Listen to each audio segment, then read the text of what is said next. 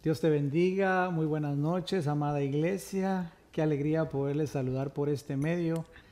Estamos lejos, pero a la vez estamos cerca y nos gozamos y nos alegramos por poder llegar hasta donde ustedes están. Les extrañamos, de verdad, yo no sé ustedes, ¿verdad? Pero se siente uno muy extraño no poder estar con ustedes, compartir. Pero sabemos que Dios en su infinita misericordia está permitiendo esta situación. Y la gran pregunta en esta noche es cómo la vamos a afrontar, cómo vamos a pasar este, este desafío. Y lo bueno es que Dios en su palabra nos ha dejado todas las instrucciones, todo lo que debemos hacer. Así que vamos a pasar una muy buena noche. Amén. Y sé que Dios nos va a hablar como lo, estuvo haciendo en este momento cuando estábamos adorando al Señor. Eh, antes de comenzar, solo quiero dejarte saber que estamos eh, transmitiendo por YouTube en nuestro canal y hemos habilitado la plataforma de Facebook allá en eh, Presencia de Dios, Ministerios de Su Gloria. Así que si cada uno de ustedes me hace el favor de darle un share para poderlo compartir y así poder que esta transmisión vaya llegando a muchas más personas. Sabemos que el miedo está corriendo, eh, un espíritu de temor, pero nosotros, los hijos de Dios, sabemos cómo rechazarlo, cómo eh, no desenfocarnos, pero a la vez queremos también poder ser de bendición a todos aquellos que aún no saben el cómo, ¿verdad? Que tienen tantas interrogantes. Y eh, vamos a compartir un tema hoy y después del tema vamos a estar eh, recibiendo preguntas. Con el favor de Dios vamos a poder estar dando respuesta a todas sus preguntas. Sé que hay muchas preguntas, varios hermanos me han preguntado, pastor, ¿qué dice la palabra acerca de todo esto? ¿Cómo debemos proceder, pastor? ¿Cómo le voy a hacer para pagar eh, mis, el mortgage, la renta? ¿Cómo voy a hacer, pastor? Hay algunos hermanos que me han dicho, pastor, me han dicho mi trabajo que ya no más, me han despedido.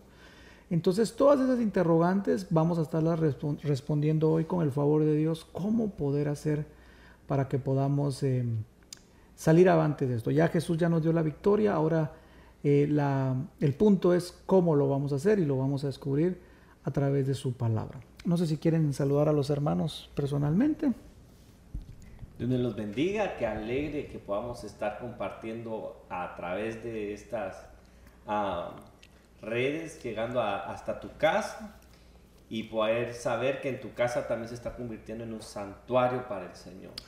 Lo mejor que puede pasar ahorita es que busquemos el rostro del Señor. Eh, en lugar de estar compartiendo noticias o estar perdiendo el tiempo en, en otras cosas, lo mejor es que nos enfoquemos, que busquemos el rostro del Señor porque el que busca el rostro del Señor jamás será avergonzado. Amén. Entonces nos alegramos de que estés compartiendo con nosotros y, y te aconsejo, ah, por favor, compártenos en Facebook, comparte esta palabra, esperamos que llegue a muchas personas que puedan estar pasando momentos de angustia. Dice el Salmo, eh, hoy, hoy estudié este Salmo que dice, en mi angustia clamé al Señor Amén. Y Él se inclinó a mí desde su monte santo. Ah, qué lindo, ¿verdad? Entonces, Amén. aquí está el Señor.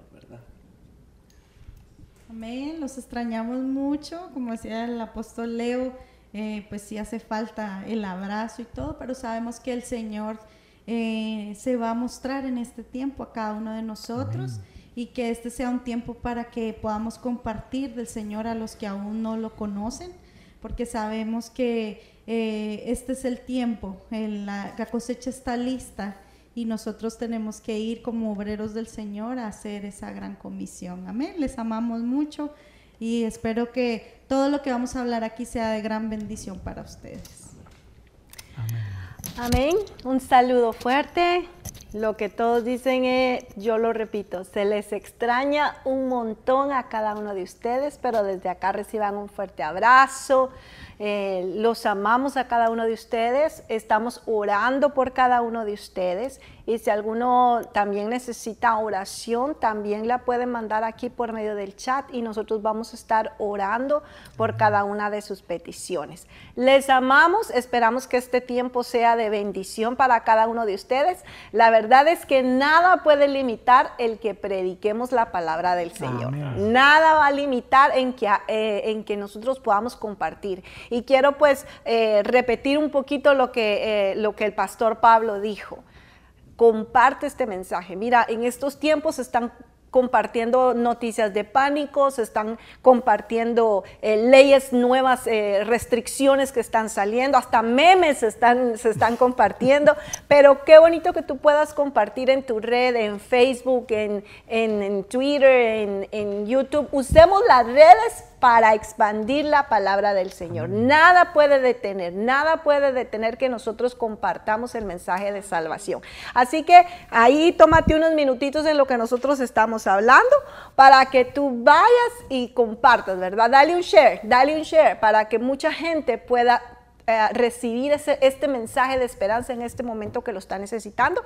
Y esperamos que esta palabra de Dios también sea eh, como un aliciente en estos momentos para tu vida. Solo quiero, antes de que el pastor comience, solo quiero eh, recordarte algo que el Señor nos habló. Y lo que más me gustó es, es como el Señor decía que aunque, aunque falte, aunque esté pasando, aunque esté la situación como está sucediendo, Habacuc 3:18 dice, con todo yo me alegraré en el Señor y me regocijaré en el Dios de mi salvación. Así que no importa lo que esté pasando allá afuera, hoy tú puedes regocijarte en tu casa, hoy tú puedes gozarte en la palabra, hoy tú puedes eh, dar gritos de alegría. Mira, no importa lo que esté pasando, deja a un lado, despójate eso, en enfócate, enfócate en las cosas de arriba, en las eternas, porque esas son las que al final van a ser la fuerza de tu vida.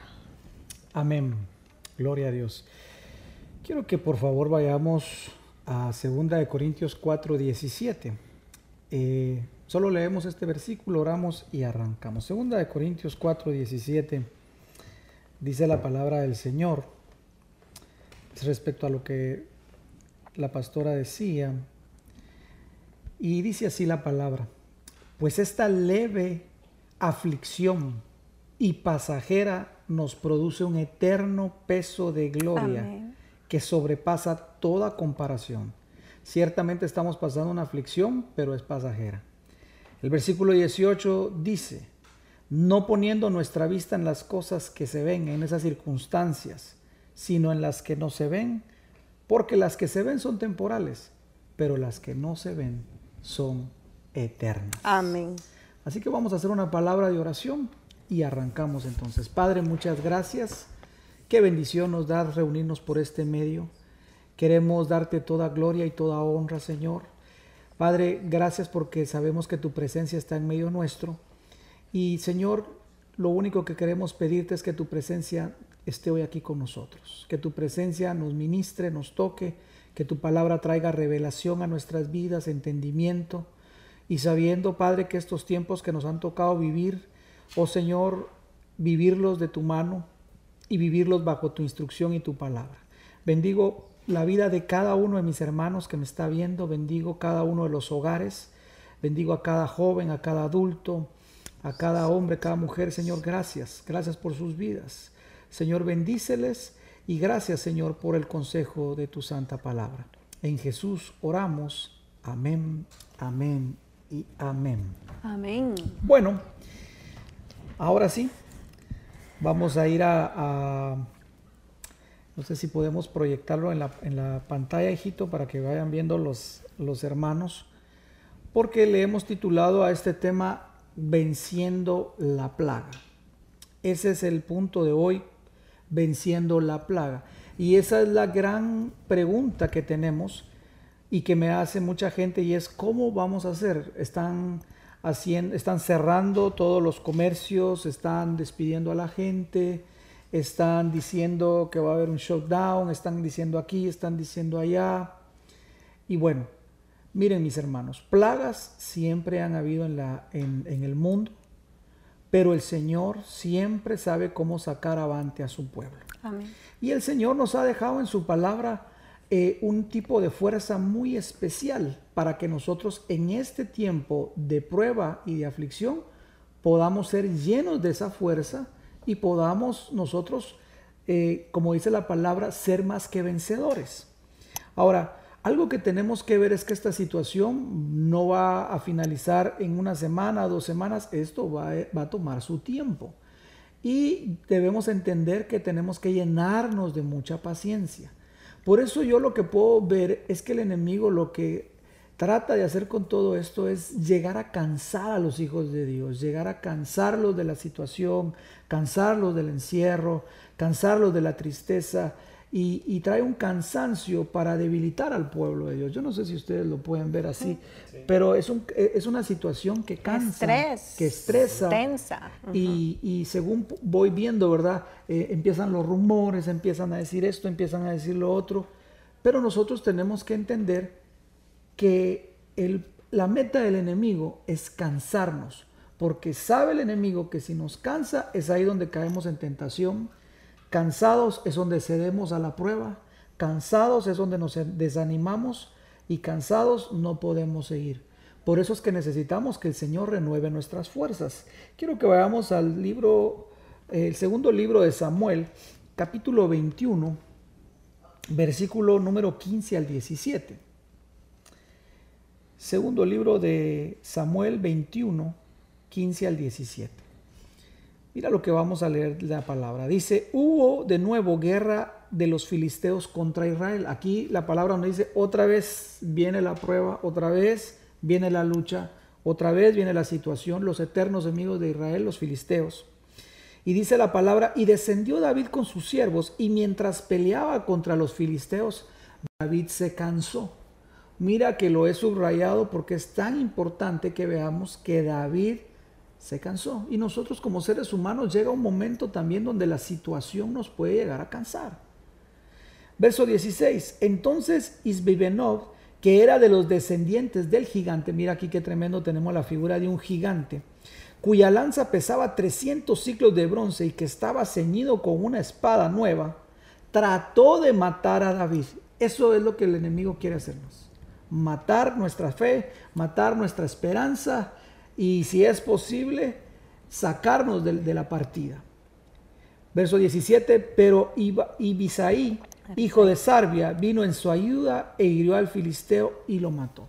Entonces lo primero que yo quiero que veamos acá es cómo David cuando queda cansado queda vulnerable. Entonces yo quiero que nosotros veamos que lo que primero necesitamos entender es que no debemos de cansarnos, tenemos que correr con paciencia esta situación, esta prueba que nos ha venido, tenemos que correrla con paciencia, porque si nos desesperamos, porque si tratamos de hacerlo en nuestras propias fuerzas, nos vamos a cansar. Y lo que dice la palabra, salió un gigante y casi logra su cometido. ¿Se pueden imaginar ustedes por un momento que hubieran matado a David? Eso hubiera sido una terrible pérdida para el pueblo. Pero la palabra nos dice, bendito sea el Señor, que salió alguien en su ayuda y mató al gigante. Entonces yo quiero que veas algo acá, porque esa palabra cansar es la palabra hebrea uf, que significa, número uno, cubrir de oscuridad. Ahorita lo van a ver ustedes en, en la pantalla. Fíjate pues lo que significa cansancio, cubrir de oscuridad. Y esto es tan importante porque una de las cosas que el enemigo quiere hacer es que nosotros no podamos ver el panorama. Cansarnos para que nosotros dejemos de ver la gloria de Dios, dejemos ver lo que tenemos que ver. Por eso el apóstol decía, tenemos que ver más allá, lo eterno, no, no lo pasajero, no lo que se está viendo.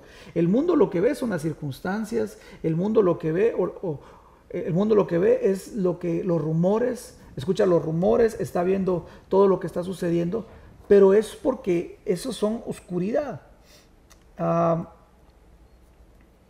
otra de las situaciones, déjenme que se abra acá. Otra de las situaciones que, es, es cubrir Dios con oscuridad es penumbra.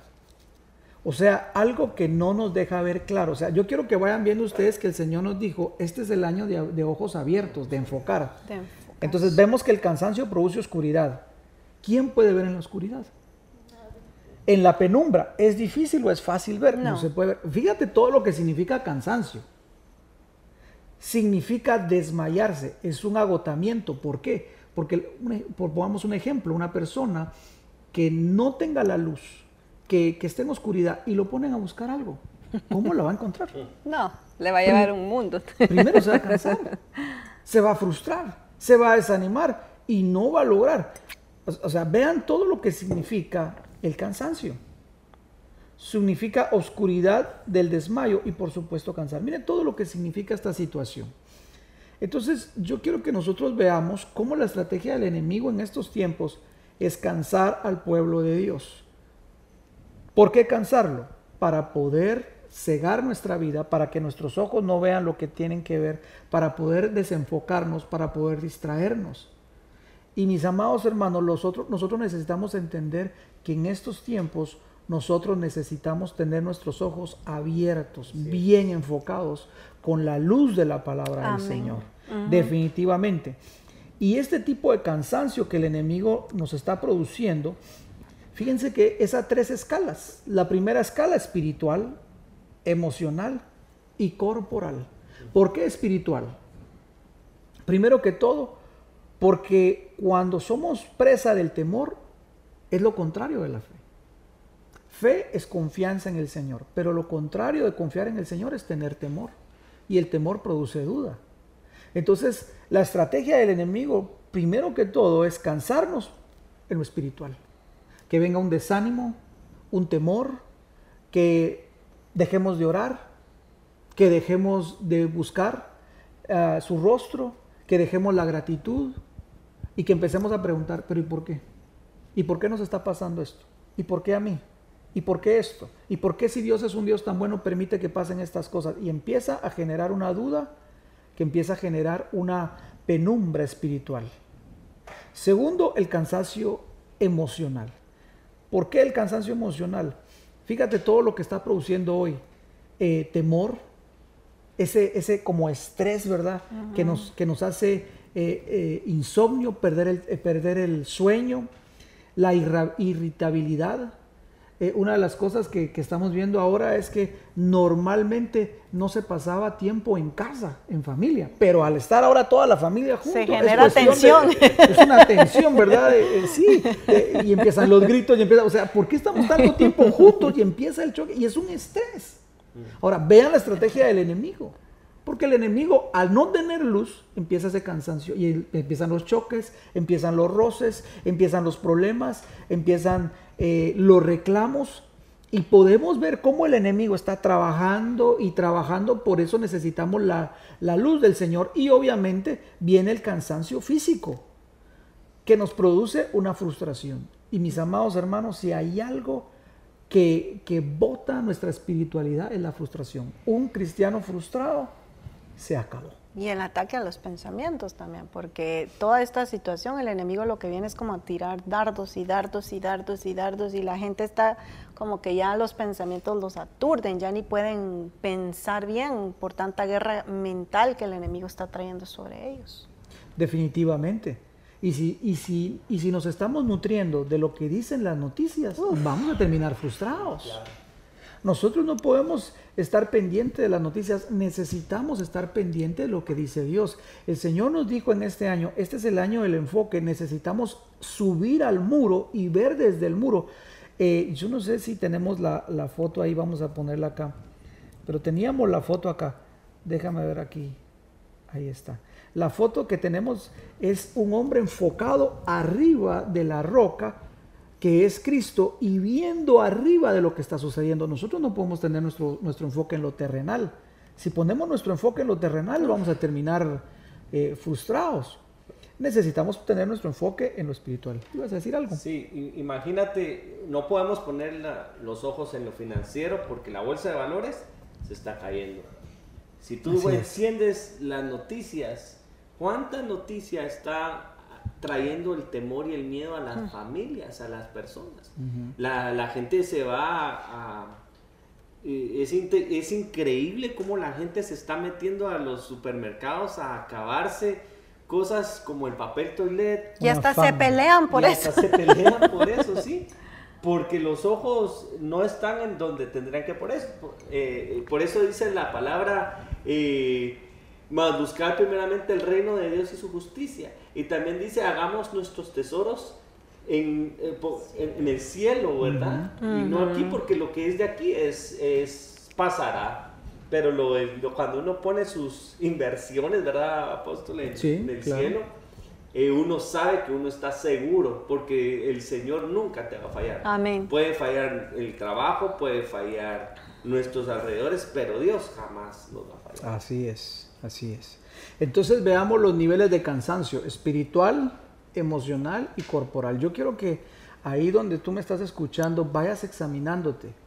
¿Será que ya empezó un nivel un, un cansancio espiritual? ¿Será que ha ido por el emocional o será el físico?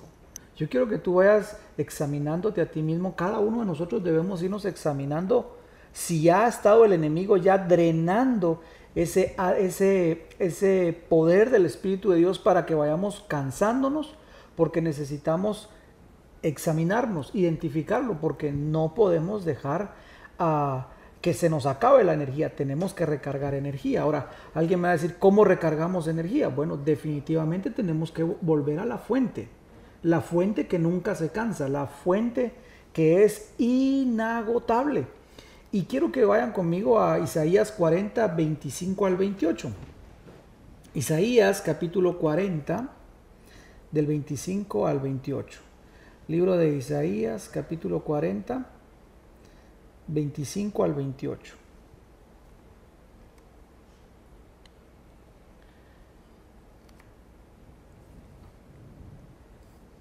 Mira qué hermoso. ¿A quién pues me haréis semejante para que yo sea su igual? Dice el santo. ¿A cómo podemos comparar al Señor? No se le compara a nadie. Alzad a lo alto vuestros ojos. Mira cómo dice la palabra, alzad a lo alto vuestros ojos. Ahí viene el enfoque. Di conmigo, enfoque. Enfoque. Alzad a lo alto vuestros ojos y ved quién ha creado estos astros. O sea, cuando nosotros enfocamos nuestros ojos en el Señor y vemos todo lo que Él ha hecho, nosotros nos damos cuenta que esta plaga es nada delante de Él. Amén porque Él es el creador de estos astros, el que hace salir en orden a su ejército y a todo llama por su, nombre. Miren qué hermoso, qué detallista el Señor, ¿verdad? Por nombre. ¿Puedes imaginarte el ejército de los cielos? Que el Señor, cada estrella le tiene un nombre y no se le olvida. Mira qué tremendo, si no se le olvida a esa estrella, tampoco se le olvida tu nombre. Tenemos un, un Dios tan detallista. Por eso es que Dios no nos va a abandonar, definitivamente que no por la grandeza de su fuerza y la fortaleza de su poder, no falta ni uno. 27. ¿Por qué pues, dice, dice Jacob, y afirmas a Israel? Escondido está mi camino del Señor y mi derecho pasa inadvertido a mi Dios. Hay gente que todavía piensa como que Dios no me mira. ¿Será que Dios se olvidó de mí? ¿Será que, que Dios no va a hacer nada en esto? No, no, no, no nos engañemos. Verso 28. Mira qué hermoso. ¿Acaso no lo sabes? ¿Es que no lo has oído? El Dios eterno, el Señor, el creador de los confines de la tierra, mira qué hermoso, no se cansa, no se fatiga, ni se cansa, ni se fatiga, y su entendimiento es inescrutable, inalcanzable. Entonces, nosotros necesitamos ir a la fuente que nunca se cansa, porque si nosotros nos, nos ponemos, fijamos nuestros ojos en lo que está pasando acá. Y esto no es negación para que alguien vaya a decir, pastor, pero no podemos dejar de ver la realidad. Claro, la realidad ahí va a estar.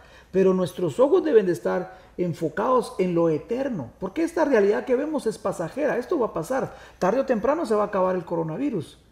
Pero la palabra de Dios no va a pasar. Su mensaje no va a pasar. Nuestro Señor es eterno. Eh. Por eso nuestra vista tiene que estar en Él. Era lo que hablábamos la vez pasada, ¿verdad? Pieza en la tierra, pero ojos en el cielo. Definitivamente. Pies en la tierra, ojos en el cielo. Versículo número 29. Haz tuya esta palabra, porque es lo que necesitamos en este momento. Aquí viene la primera instrucción para poder pasar para este camino, para poder vencer la plaga. Primero es, el da fuerzas al fatigado y al que no tiene fuerzas aumenta el vigor. Número uno, necesitamos entender que en nuestras propias fuerzas vamos a fallar. En nuestro propio eh, eh, entendimiento, en nuestra propia eh, situación, en nuestro propio consejo, no vamos a lograrlo. Necesitamos ir a la fuente que no, que no tiene cansancio, a la fuente eterna, a la fuerza, a la fortaleza porque Él es quien nos renueva nuestras fuerzas. Versículo 30. Aún los muchachos se fatigan y se cansan, y los jóvenes tropiezan y se vacilan. Y eso que los jóvenes tienen mucha fortaleza. Versículo 31. Pero los que esperan en el Señor, los que confían en Él, renovarán sus fuerzas. Aquí está la segunda instrucción. Confianza. Amén. Número uno, ir a la fuente. Número dos, confianza.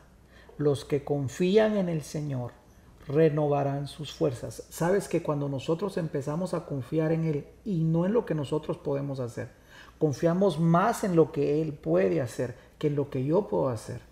Entonces nuestras fuerzas automáticamente empiezan a renovarse, definitivamente. Y mira lo que dice la palabra, se remontan con alas como de águila, o sea, levantan sus alas como las águilas.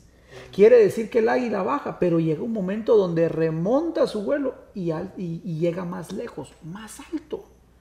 Y eso es lo que el Señor quiere. Hay momentos donde vamos a tener que descender definitivamente. Somos humanos, somos frágiles, pero necesitamos que nuestra confianza siempre esté puesta en Él. Él puede hablar, yo puedo hablar, pero Él habla más. Yo puedo hacer, pero Él hace más. Yo puedo decir algo, pero Él dice más. Es más lo que Él puede hacer. Por eso podemos decir que correremos y no nos cansaremos, caminaremos y no nos fatigaremos. En todo este largo proyecto, pastor, en todo este largo camino, pastor, sí, en todo este largo camino. Pastor, y si son meses, no te preocupes, el Señor irá con nosotros. Amén. Amén. Eh, quiero darte una, una eh, esa parte de, de fuerza que nos hablaba el versículo 29 me encanta porque es lo que quiero enseñarte en esta noche y es la fuerza Coac. Y mira, mira qué tremendo, porque esta fuerza es una fuerza que se activa en momentos difíciles. Esta fuerza Coac es una fuerza que se activa en momentos donde son donde hay adversidad. No es, es, yo, lo, yo lo veo como una fuerza especial que Dios nos ha dado para ciertas situaciones de incomodidad, de dificultad, de prueba. Y ahí es donde se activa. Y quiero mostrarte algunos ejemplos. Pero antes quiero que pongamos en la pantalla, no sé si lo pueden ver ahí. Mira lo primero. Dice que esa fuerza COAC, eh, perdón, eh, eh, que es la palabra fuerza o fortalecer, significa número uno, hacer, capaz. Quiere decir que alguien que diga, es que yo no soy capaz, con cuando tú vas al Señor y renuevas tus fuerzas en Él, Él te capacita para que seas capaz. Amén. Capacidad para hacer algo. Alguien podría decir, es que yo para eso no soy bueno. Es que yo no soy bueno para estar en casa. Es que yo no soy bueno para hacer esto. Es que yo no...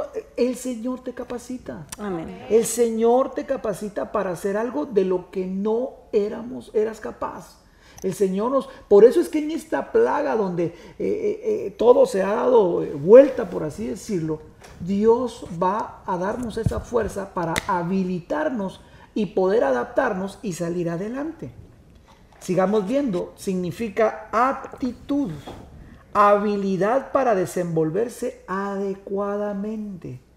Uh, esto, esto, esto, es bien tremendo porque con todo esto hay una gran incomodidad, eh, eh muchos lugares cerrados, eh, muchas situaciones que comentábamos, pero Dios nos ayuda a desenvolvernos. Alguien me ha dicho, pastor, ¿cómo voy a hacer para, para pagar mis deudas? Ah, yo quiero decirte algo. ¿Sabes qué dice esta fuerza? esta es una aptitud, este, este COAC lo que va a hacer es que nos podamos desenvolver. Dios va a traer una creatividad a tu vida que vas a ver tú algo que ni siquiera te habías imaginado. Dios va a abrir ese camino, te va a dar esa fuerza y vas a salir adelante y no te va a hacer falta nada. Amén. No te va a hacer falta nada. Si no te hizo falta en el pasado, tampoco ahora. Pero necesitamos tomar de esta fuerza. ¿Por qué? Porque esta fuerza es especial en los momentos difíciles. Mira, también significa medios de producir. Esto, esto me encanta no sé si, si, se, está, si se está proyectando, ¿verdad? Sí. Es medios de producir. ¿Sabes que esta, esta fuerza, Joac, eh, nos da la habilidad para los medios, para producir? O sea, son medios de producción. Y si hay medios de producción, hay bendición. Ahora, alguien podría decir, pastor, yo no tengo nada de esto. Dios es tu proveedor. Tú solo ve a la fuerza, a la fuente, significa ser firme, ya no vamos a ser de doble ánimo, esfuerzo Y me encanta porque dice hacer idóneo o idónea. Mira qué tremendo. Entonces, como decía la palabra que había leído en Habacuc, aunque la higuera no florezca, aunque pasen tantas cosas, yo voy a, yo voy a ser idóneo para esta situación.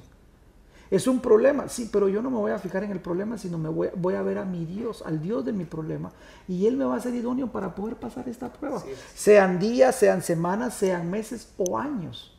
Dios nos va a capacitar. Amén, así es. Tengo un ejemplo. Veamos. Primer libro de Reyes, capítulo 19, versículo 8. Quiero que veas esta fortaleza, quiero que veamos esta palabra porque ¿saben a quién le dieron esta fuerza A Elías. ¿Te recuerdas cuando Elías se cansó?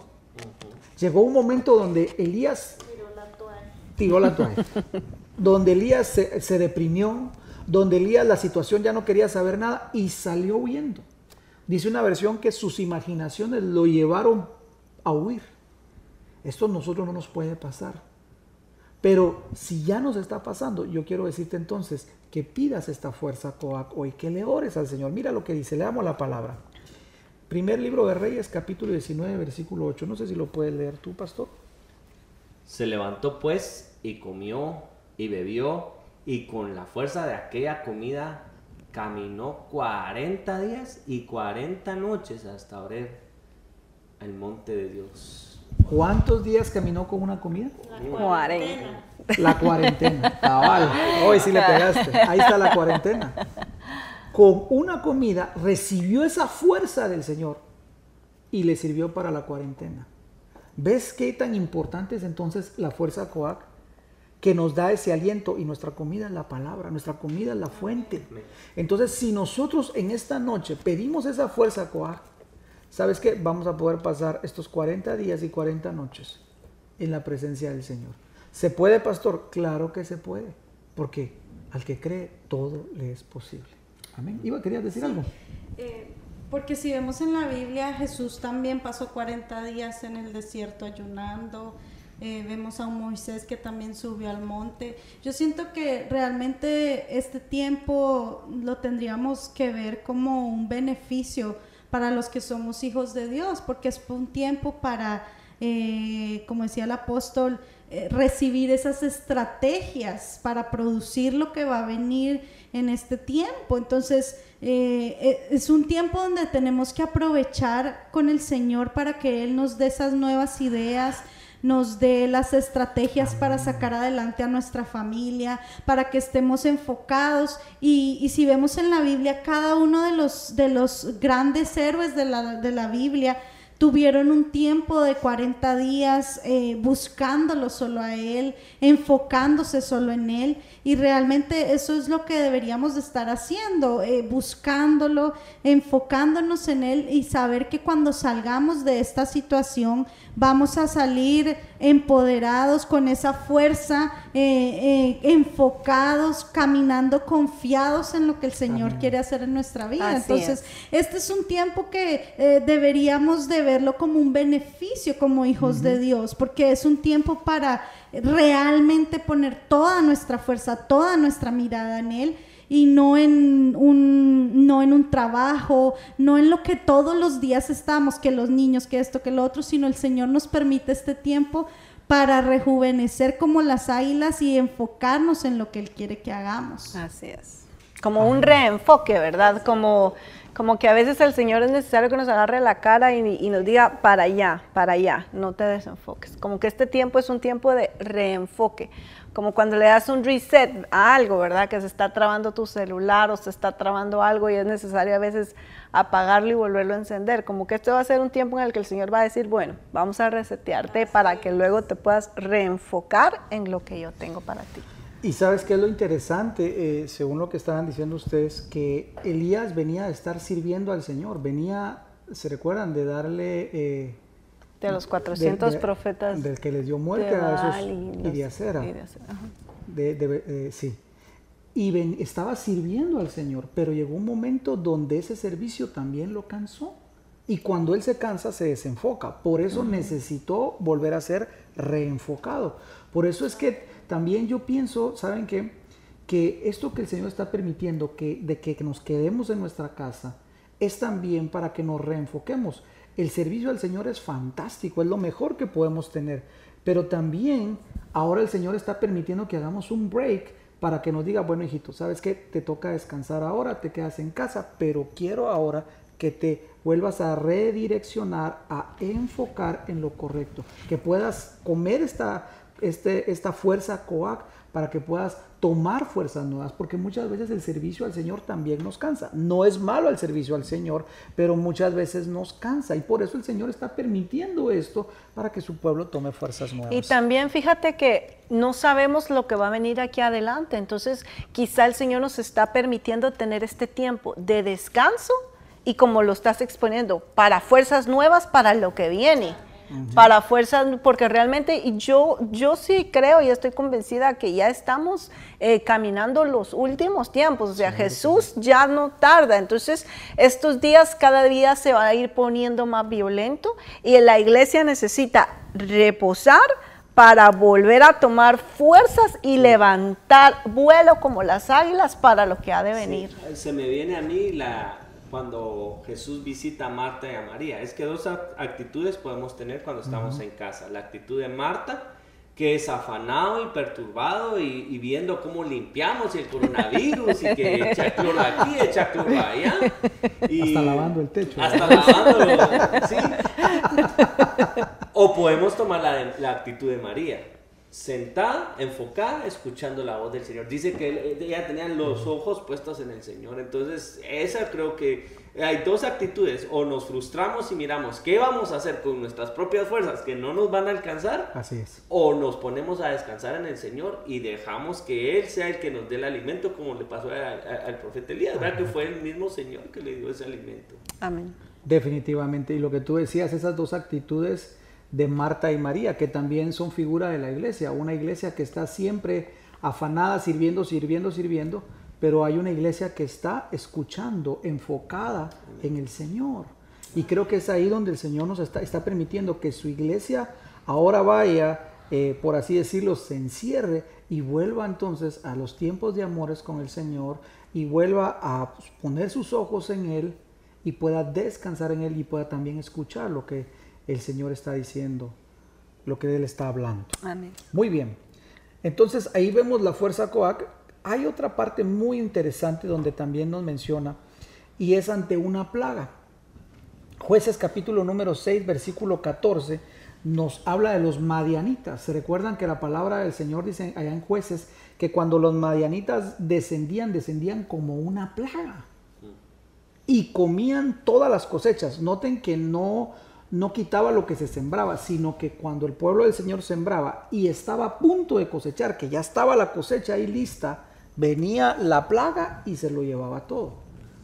Probablemente a ti te pasó de que ya estabas a punto de cosechar en este 2020 y vino el coronavirus y se llevó se tu lo bendición. Alguien decía por ahí, miren, el coronavirus me dejó sin trabajo, todo me estaba yendo bien y, me, y se llevó todo. Bueno, ahí están los madianitas. Pero ¿sabes qué? Yo te tengo buenas noticias en el nombre de Jesús. Yo quiero que leas conmigo jueces capítulo 6, versículo 14, porque ante una plaga el Señor nos da las fuerzas Coag para poder ir y derrotar a ese enemigo. Y el Señor lo miró hablándole a Gedeón y le dijo, ve con esta tu fuerza, ahí está Coag, ve con esta tu fuerza Coag y libra a Israel de la mano de los madianitas, ¿no te envío yo? ¿Sabes qué pasó con Gedeón? Cuando venía toda esta plaga, el miedo lo dominaba. ¿Sabes que si hay algo que Gedeón se desenfocó tanto fue por el temor? Porque cuando venía la plaga, ellos tenían, todo el pueblo salía y se escondía, se encuevaba. Pero el Señor no nos quiere encuevados. Nota bien esto, no te vas a decir encuevar a tu casa, no, el Señor no te quiere encuevado ahí. No, no, no, no, no, no. Es tiempo de buscar al Señor, es tiempo de enfocarnos en Él, no de no encuevarnos. ¿Por qué? Porque ellos tenían temor. Gedeón tenía temor. Por eso cuando el Señor lo, lo, lo, llama, él dice, ay, y Señor, y empieza con una queja. Pero y si yo, y si, Sí, le dice, y si de verdad el Señor está con nosotros, ¿por qué nos ha pasado esto? ¿Y por qué has permitido esto? Si de verdad eh, eh, tú estás con nosotros, ¿por qué no vemos las maravillas que nuestros padres nos contaban, verdad? Porque su enfoque estaba puesto en lo que en ese momento estaba pasando. En lo que no tenía, en lo que es... En su y realidad. en el temor, ¿verdad? Y yo soy más pequeño, Ya, ya sabemos, claro. de Dios- mi familia, yo no puedo, yo no tengo, no me va a salir bien, no podemos. Mira, si tu enfoque está en lo que tú no tienes, no vas para ningún lado. Tienes que tener tu enfoque en lo que sí tienes y lo primero que tienes es a la presencia del Espíritu Amén. Santo. Y si tienes al Señor, lo tienes todo, porque Él es nuestra es. plenitud. Entonces nuestro enfoque debe ser el correcto. Por eso el Señor primero le- lo enfoca y luego le dice, yo te estoy enviando y te doy esta fuerza, Coac. Y mira lo que dice, no te envío yo. No soy yo el que te estoy dando esta fuerza, no soy yo el que te estoy enviando. Hoy el Señor te dice a ti, ¿acaso no te envío yo? ¿Acaso no fui yo el que te llamé?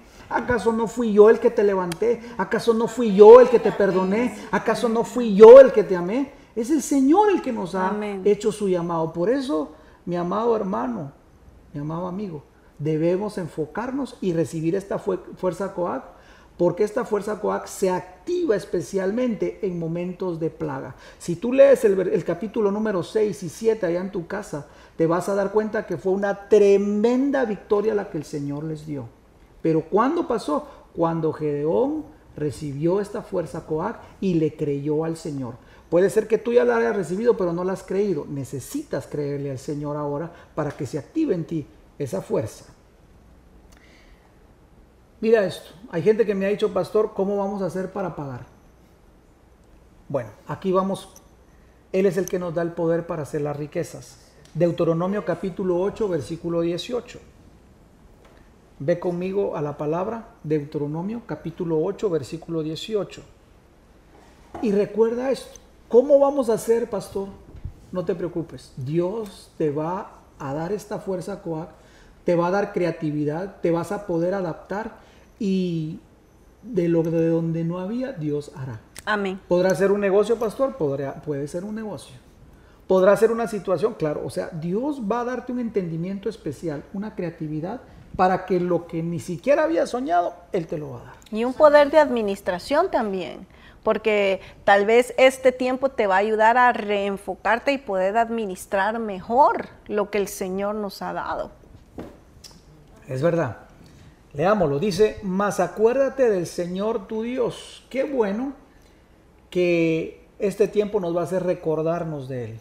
Mas acuérdate del Señor tu Dios, porque Él es el que te da el poder. Ahí está Coax. Amén. El que te da poder para hacer las riquezas. No es en nuestras fuerzas, no es en nuestra astucia, nuestra inteligencia, es en el poder de Él Amén. quien nos bendice y nos da esa facilidad para hacer las riquezas. Y cuando te digo riquezas, recuerda que no solo estoy hablando de lo monetario, estoy hablando de la riqueza integral que nos da el Señor. Por supuesto, ahí está lo monetario, claro que sí. Él nos da el poder para hacer las riquezas a fin de confirmar su pacto, el cual juró a tus padres como en este día. Entonces, pastor, ¿cómo le voy a hacer yo para poder pagar mis deudas? Necesitas pedir la fuerza COAC. Que se active esta fuerza en tu vida porque Él es el que te da creatividad. Él es el que da ideas. Amén. Él es el que trae lo nuevo. Por eso es que necesitas estar atento a lo que Él está diciendo. Yo no sé, yo creo que les he compartido este, este, te- este testimonio que es de la vida real, que había un hombre que tenía su negocio y de repente hizo una mala situación, pasó algo en el mercado y él estaba tan atribulado porque una mercadería que había importado ya no le iba a poder vender al- al- para tener margen de ganancia, sino que iba a tener pérdida. Y se estaba bañando y estaba clamando y estaba llorando cuando escucha la voz del Señor. Él estaba pidiéndole al Señor esa fuerza. Y escucha la voz del Señor que le dice, no pagues impuestos. Y él se queda así como que, no puede ser posible. Y vuelve a escuchar la voz del Señor, no pagues impuestos. Y le digo, no, no, no, ¿cómo va a decir Dios que no pague impuestos? O sea, es, es totalmente ridículo. Pero él sabía que era la voz de Dios. Cuando salió de bañarse, siguió orando y el Señor, y, y siguió escuchando la voz del Señor, él llama a su contador y le dice, mira, esto es lo que el Señor me estaba diciendo, que no pague impuestos. el, contador sale, saca la nomenclatura, empieza a revisar y le dice, jefe, efectivamente, esta mercadería no paga impuestos, no tenemos necesidad de pagarle, ahí está el margen de ganancia que necesitamos. Una idea que él jamás hubiera tenido si el Señor no se la da. Ese es nuestro Dios. ¿Cómo vamos a hacer? No te preocupes, solo pide la fuerza COAC y Él te va a dar creatividad. Amén. Una empresa, que vengan empresas entonces. Aleluya. No sé cómo lo va a hacer el Señor, pero tú solamente pídelo. Amén. Este es el tiempo de lo nuevo. Vamos terminando. Ah, pastor, y si la situación es a largo plazo, no te preocupes. La fuerza del Señor estará contigo. Josué capítulo 14, versículo 11. Y vamos cerrando con esto para ir dando paso a las preguntas. Josué capítulo 14, versículo 11. Mira qué hermoso, mira esta actitud porque nos habla de Caleb. Caleb llega cuando tenía, si no estoy mal, 85 años. Habían pasado ya más de 40 años. Él era un anciano, pero mira la actitud que tenía. Y esa es la actitud que nosotros tenemos que tener en este tiempo. Pero si se pone lejos, no, si se pone larga la situación, no te preocupes, Dios va contigo. Dios va contigo. Dice la palabra del Señor, versículo 11, todavía estoy tan fuerte como el día en que Moisés me envió. Como era entonces mi fuerza, ahí está Coag, así es ahora mi fuerza Coag para la guerra. Así que mi hermano amado, Dios te da las fuerzas y vas a hacerle guerra al enemigo en el nombre de Jesús y lo vas a vencer. Así es. Pero necesitamos tener esa actitud que tuvo Caleb. Mira cómo dice la palabra, esa fuerza para la guerra y para salir y para entrar. Yo no sé cómo se lo pueden imaginar ustedes. una persona de 85 años diciendo yo voy para la guerra dame mi montaña que yo quiero ir a, sacar a esos gigantes. Claro, no, era no era nada plano y eran gigantes. Pero la actitud que tenía, porque tenía esa fuerza, tenía una buena actitud. Y eso es otra situación, otro ingrediente que nosotros tenemos que tener para poder pasar esta plaga. Una buena actitud.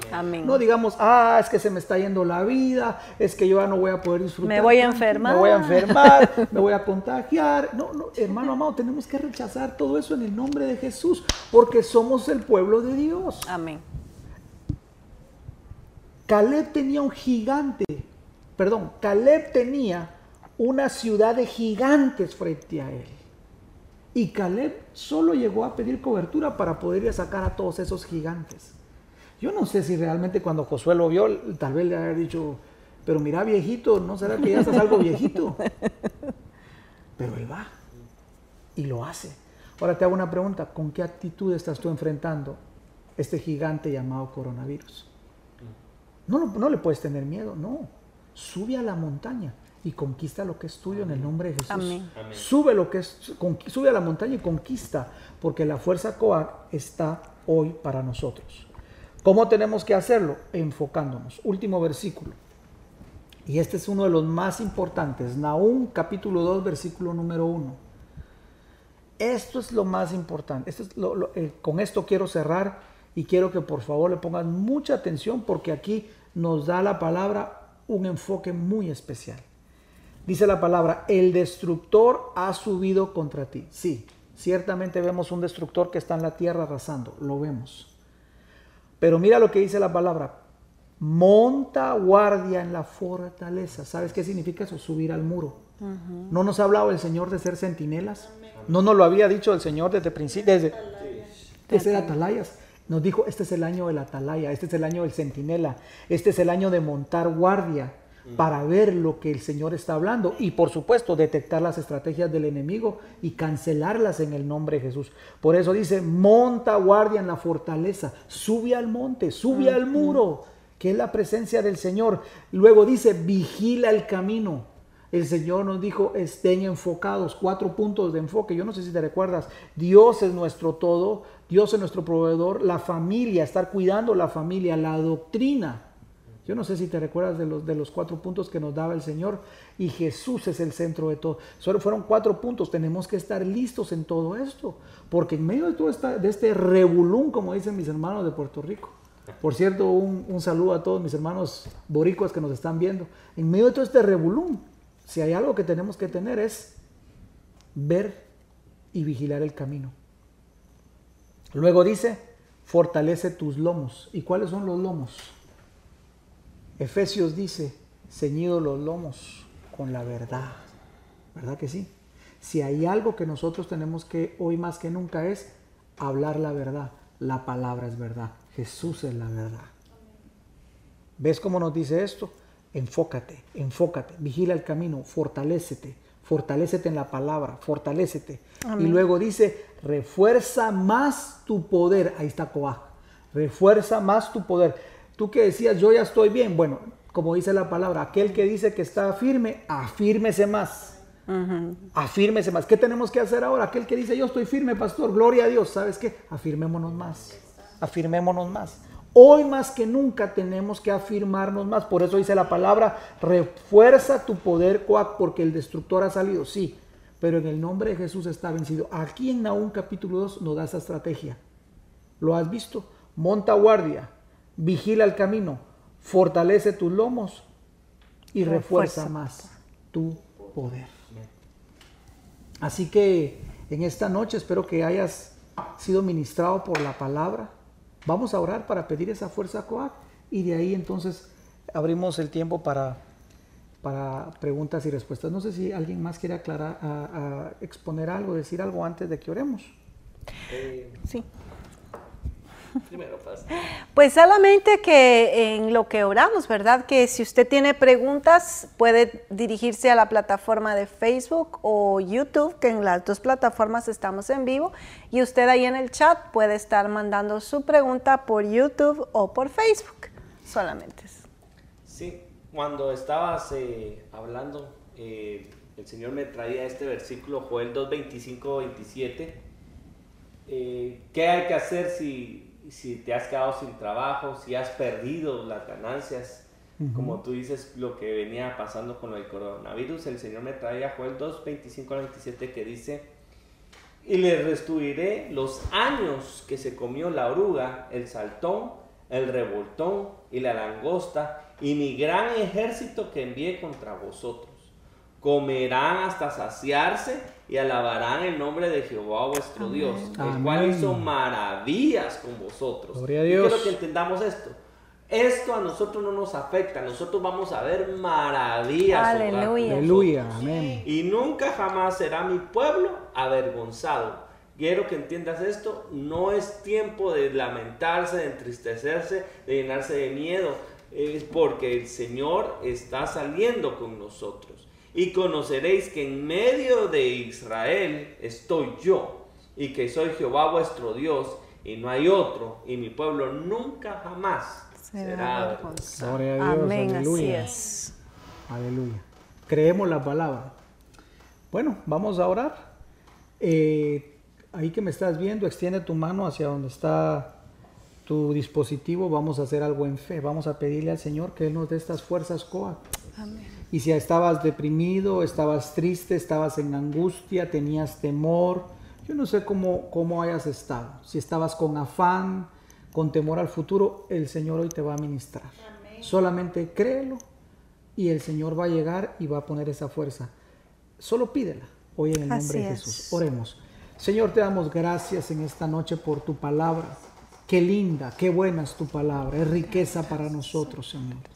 Padre, hoy entendemos lo que dice tu palabra de la fuerza Coac, Señor. Pero los que esperan en el Señor renovarán sus fuerzas Coac como el águila. Padre, hoy queremos en el nombre de Jesús suplicarte por estas fuerzas, que vengan fuerzas nuevas, renovando fuerzas, Coac, Señor. En el nombre de Jesús, activa estas fuerzas, Coac, en cada uno de mis hermanos que me está viendo, de mis hermanos y de mis hermanas. Activa estas fuerzas. Padre, en el nombre de Jesús, yo te suplico que hoy, Señor, según sea esa necesidad, aquel que estaba triste, aquel que estaba deprimido, Señor, en el nombre de Jesús, que reciba fuerzas nuevas hoy y se levante en el nombre de Jesús y pueda caminar 40 días y 40 noches como lo hizo el profeta. En el nombre de Jesús, Señor, hoy declaramos, Padre bendito, que se levantan aquellos que ya estaban, Señor, creídos como muertos. En el nombre de Jesús, declaramos esta palabra y declaramos vida y fuerzas nuevas. En el nombre de Jesús. Comeremos, nos asaremos, nos saciaremos de tu palabra y nos levantaremos, Señor, en el nombre de Jesús. Padre, también oro por aquellos hermanos y amigos, Señor, que han perdido su trabajo, que los han cesado. En el nombre de Jesús. Padre, hoy declaro que tu palabra viene, Señor, en el nombre de Jesús, a través de esa fuerza Coac, Señor. Y, Señor, en el nombre de Jesús, ellos vencen toda esta plaga, Señor. Todo lo que se había devorado, Señor, en el nombre de Jesús, como lo acabamos de ver, será recuperado. En el nombre de Jesús.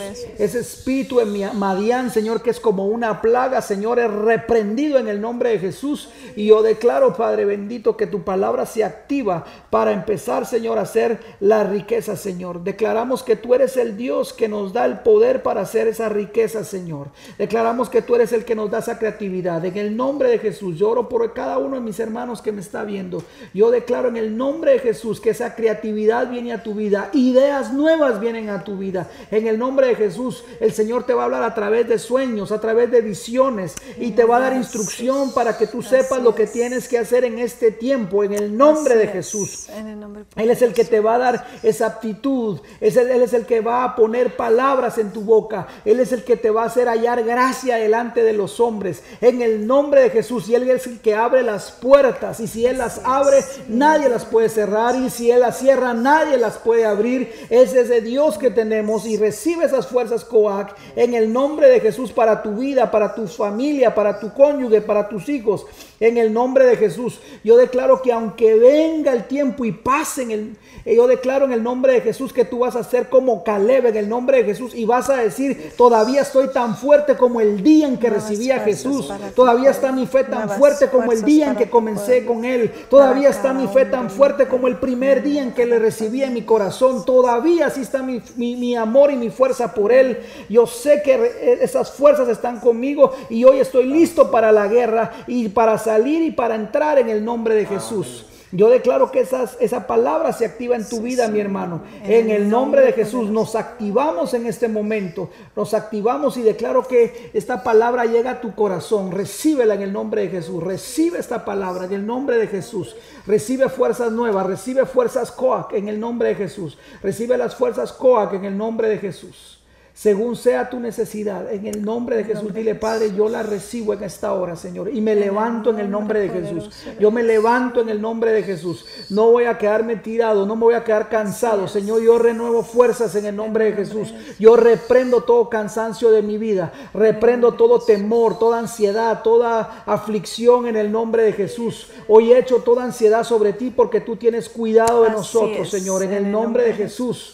Yo declaro que las fuerzas Coac vienen en el nombre de Jesús. Tú, Señor, harás esta bendición por nosotros. Tú nos activas, Señor, en esto. Y yo declaro en el nombre de Jesús que los hogares de mis hermanos son benditos. en, el nombre de Jesús, en el nombre de Jesús. Que ahí donde estás, Señor, tú vas a hacer la obra.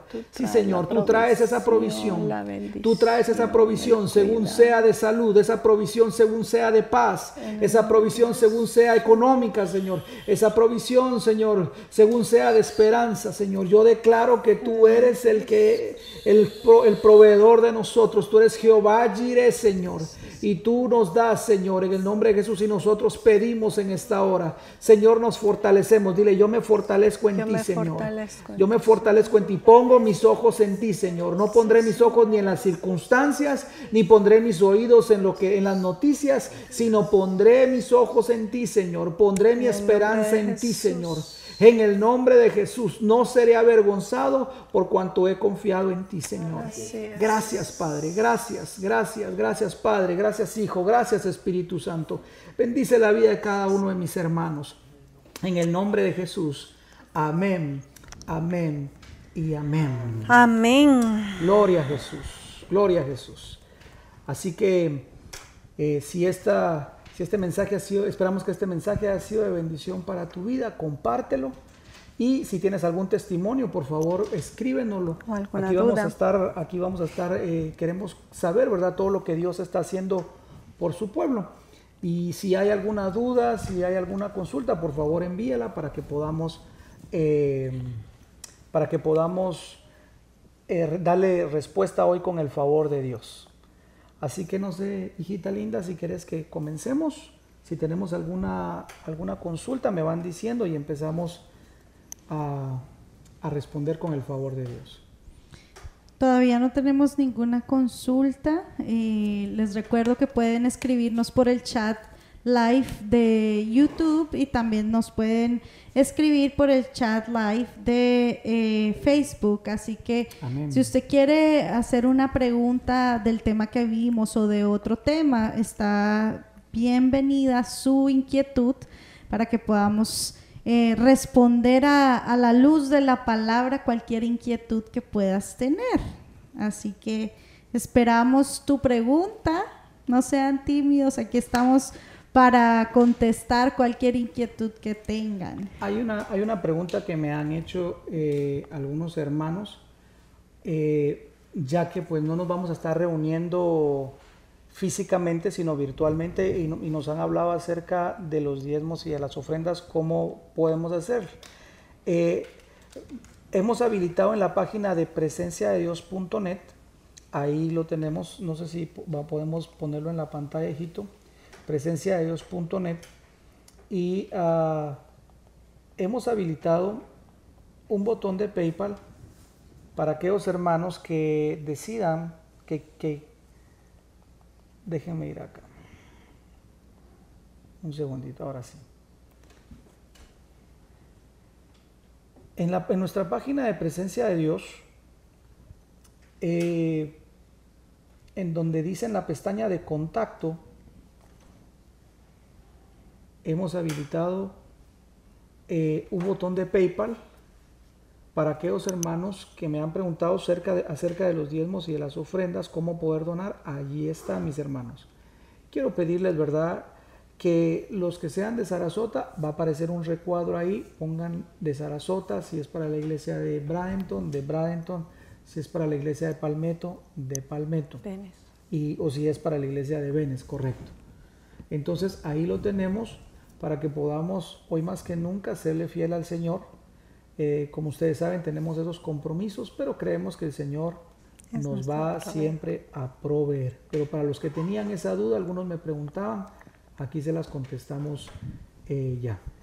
Ah, algunos me preguntaban eh, personal si yo pensaba que ya es el fin del mundo, si ya el Señor ya viene, si estamos ya viviendo principios de dolores. Sí, definitivamente lo que estamos viendo es principio de dolores, definitivamente. Y eh, yo, como decía mi esposa, creo que es inminente la venida del Señor, eh, el rapto, definitivamente. Porque lo que estamos viendo, eh, Mateo capítulo 24, ahí lo dice. Vamos a verlo. Mateo capítulo 24, versículo número 6 y oiréis de guerras y rumores de guerras. Mirad que no os turbéis, porque es necesario que todo esto acontezca. Todo esto es necesario, pero aún no es el fin. Recordemos que el fin del mundo es, es cuando ya Jesús regresa por segunda vez, que ya es la, la el regreso donde todo ojo le, le, verá. Acordémonos que hay, una, hay un regreso público y uno privado. Público y uno privado o, un, eh, uno que es solo para la iglesia y uno que es para que todo el mundo lo vea. El de Apocalipsis, donde todo ojo le verá, tiene que, eso, eso va después. Primero viene el, privado, donde la iglesia se va con el Señor. Luego viene el público, todo ojo le verá. Y luego después ya es el fin. De eso está hablando aquí el Señor, el fin. Todavía nos hace falta para el fin, definitivamente, pero sí, como decías tú, el principio de dolores. Versículo 7, porque se levantará nación contra nación, reino contra reino, y habrá pestes. Ahí está.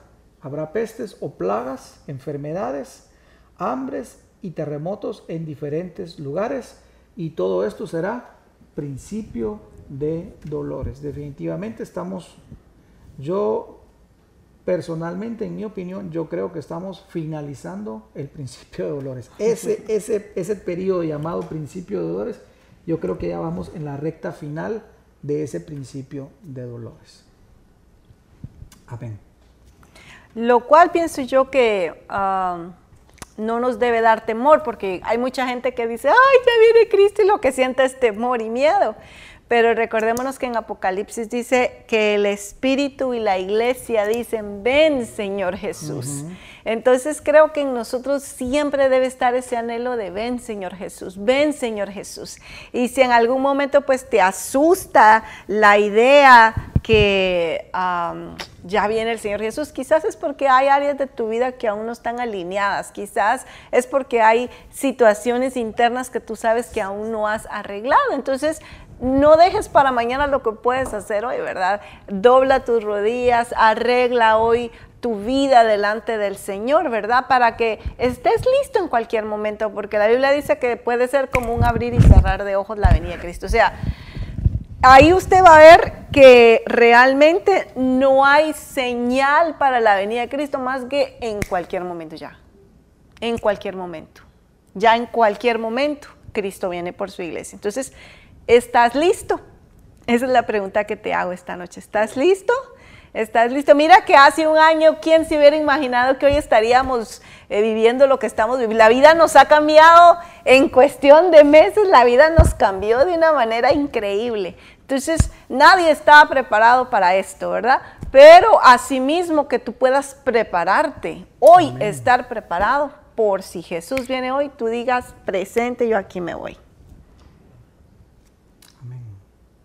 Voy a leer algunos comentarios que nos han puesto en YouTube. Eh, Rosa Molina, gracias Dios por tu palabra, amén. Pastores, saludos. Eh, por aquí ponen, gracias por esa prédica de no rendirse por Alejandra Galvis. Eh, también nos ponen Isaías 24. Isaías capítulo 24. Ajá, Isaías capítulo 24 lo pone José Meléndez. Ah, dicen, Dios les bendiga, pastores. Luis Rivera, oramos por ti desde aquí. Gloria a Dios, saludos al visito, sí. Amén. Eh, también Edna Sánchez, en el nombre de Jesús, Padre, creemos y proclamamos con fe, yo me fortalezco en ti, Señor. Amén. Amén. Eh, también nos escriben Salmos 56, 3 y el que se crea santo, santifíquese más también. Ahí hay una pregunta, creo. Mm, vamos con la pregunta. ¿Cómo les explicamos a nuestros seres queridos que no conocen aún al Señor esta situación? Bueno, lo primero que debemos hacer es orar por ellos, definitivamente. Recuérdate que para que nosotros podamos, para que alguien pueda entender una situación desde el panorama espiritual, dice la palabra que necesita ser espiritual. Entonces lo primero es eh, orar por ellos, pedirles al Señor, que, pedirle al Señor que toque sus corazones y que ellos puedan recibir al Señor en su corazón, número uno. ¿Cómo explicarles? Realmente con la palabra. La palabra es la verdad. Y si ellos tienen una Biblia, tú puedes utilizar su misma Biblia y llevarlos a Mateo capítulo 24 y leerles todo esto que dice la palabra, que es el, que es el principio de dolores, y poderles hacer la, invitación para que ellos hoy más que nunca puedan recibir al Señor, definitivamente. Eh, en Isaías capítulo 24 me gustaría leer algo eh, también. Eh, aquí el Señor nos ha dado la revelación de que está el coronavirus o la plaga que estamos viendo. Yo no sé si puedes proyectar ahí, hijito, eh, eh, la, Biblia, la palabra de Isaías 24.1, Reina Valera, dice, he aquí que Jehová vacía la tierra. Fíjense que está sucediendo algo. Se está vaciando la tierra. Desnuda y trastorna su faz y hace esparcir a sus moradores. Eh, mira lo que está pasando. La gente está yendo de acá para acá, se está esparciendo. Versículo 2. Y sucederá así como al pueblo, como también al sacerdote, al siervo como a su amo, a la criada como a su ama, a la que compra como a la que vende, a la que presta como a la que toma prestado. O sea, si te das cuenta, dice la palabra, esto que viene le va a afectar al que tiene y al que no tiene, al que puede y al que no puede, al que está en la high life y al que está allá. O sea, es para todos, al amo como al, al siervo. Al siervo. Y eso es lo que estamos viendo. le, compartía hoy con otros pastores que me llamó la atención que el príncipe de Mónaco dio positivo al, de coronavirus. O sea, esto es lo que aquí está Isaías 24:2. Esto es a todos. Esta plaga no respeta estatus social, nada. Versículo número 3. La tierra será enteramente vaciada, completamente saqueada, porque Jehová ha pronunciado esta palabra. Esto es lo que dice el Señor. Ahora, versículo número 4 me parece muy interesante. Mira cómo dice la palabra. Se destruyó, cayó la tierra, enfermó. ¿Saben qué está sucediendo? La tierra está enferma. Y mira lo que dice la palabra. Enfermaron los altos pueblos de la tierra, los, los pueblos grandes los que, porque los altos pueblos se refiere a los que tienen más dinero, a, la orbe. ¿Y quién era uno de los pueblos que tenían la mejor economía y más dinero? ¿Te das cuenta? Mira cómo se cumple la palabra. Si quieres decirle, quieres leerle esto a, tus familiares, léelo. Y ellos pueden darse cuenta cómo la palabra no lo está diciendo. Y la tierra se contaminó bajo sus moradores porque traspasaron sus leyes, falsearon el derecho y quebrantaron el pacto. Tres cosas hicieron que esta plaga viniera. Número uno, que se olvidaron del Señor. La gente se ha olvidado de los caminos del Señor, aún lamentablemente eh, pueblo del Señor, iglesias realmente que se han ido lamentablemente torciendo con doctrinas erradas, pero se han olvidado de la ley. Falsearon el derecho, en el original es eh, cambiaron el orden. Y una de las cosas que hemos visto hoy es que se está cambiando el orden de las cosas. A lo malo se le llama bueno y a lo bueno se le llama malo. Y número tres, quebrantaron el pacto, el pacto eterno. No solamente con Dios, sino esta palabra pacto también es con respecto al matrimonio. ¿Sabes qué, qué hemos visto lamentablemente? Un, tanto adulterio, tanto espíritu de adulterio aquí y allá. Tanto divorcio, tanto divorcio. Entonces, exactamente, no queremos juzgar a nadie, pero lo que te estoy, lo que podemos ver es lo que dice la palabra, por qué esta plaga ha tocado realmente la tierra y él ha venido a sacudir. Por esta causa, verso 6, la maldición consumió la tierra y sus moradores fueron asolados. Por esta causa fueron eh, consumidos los habitantes y disminuyeron los hombres. Mira cómo dice otra versión, me llamó la atención porque me parece que es la BLA, vamos a ver.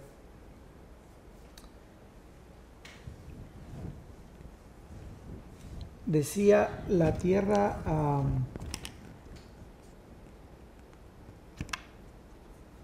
decía la traducción, mira cómo dice esta versión. Por esto, la traducción textual, por esto una maldición devora la tierra y sus habitantes lo pagan por esta causa los habitantes de la tierra son consumidos y la humanidad ha disminuido. ¿No ha hecho eso el coronavirus? Que la humanidad ha disminuido. Ahí está.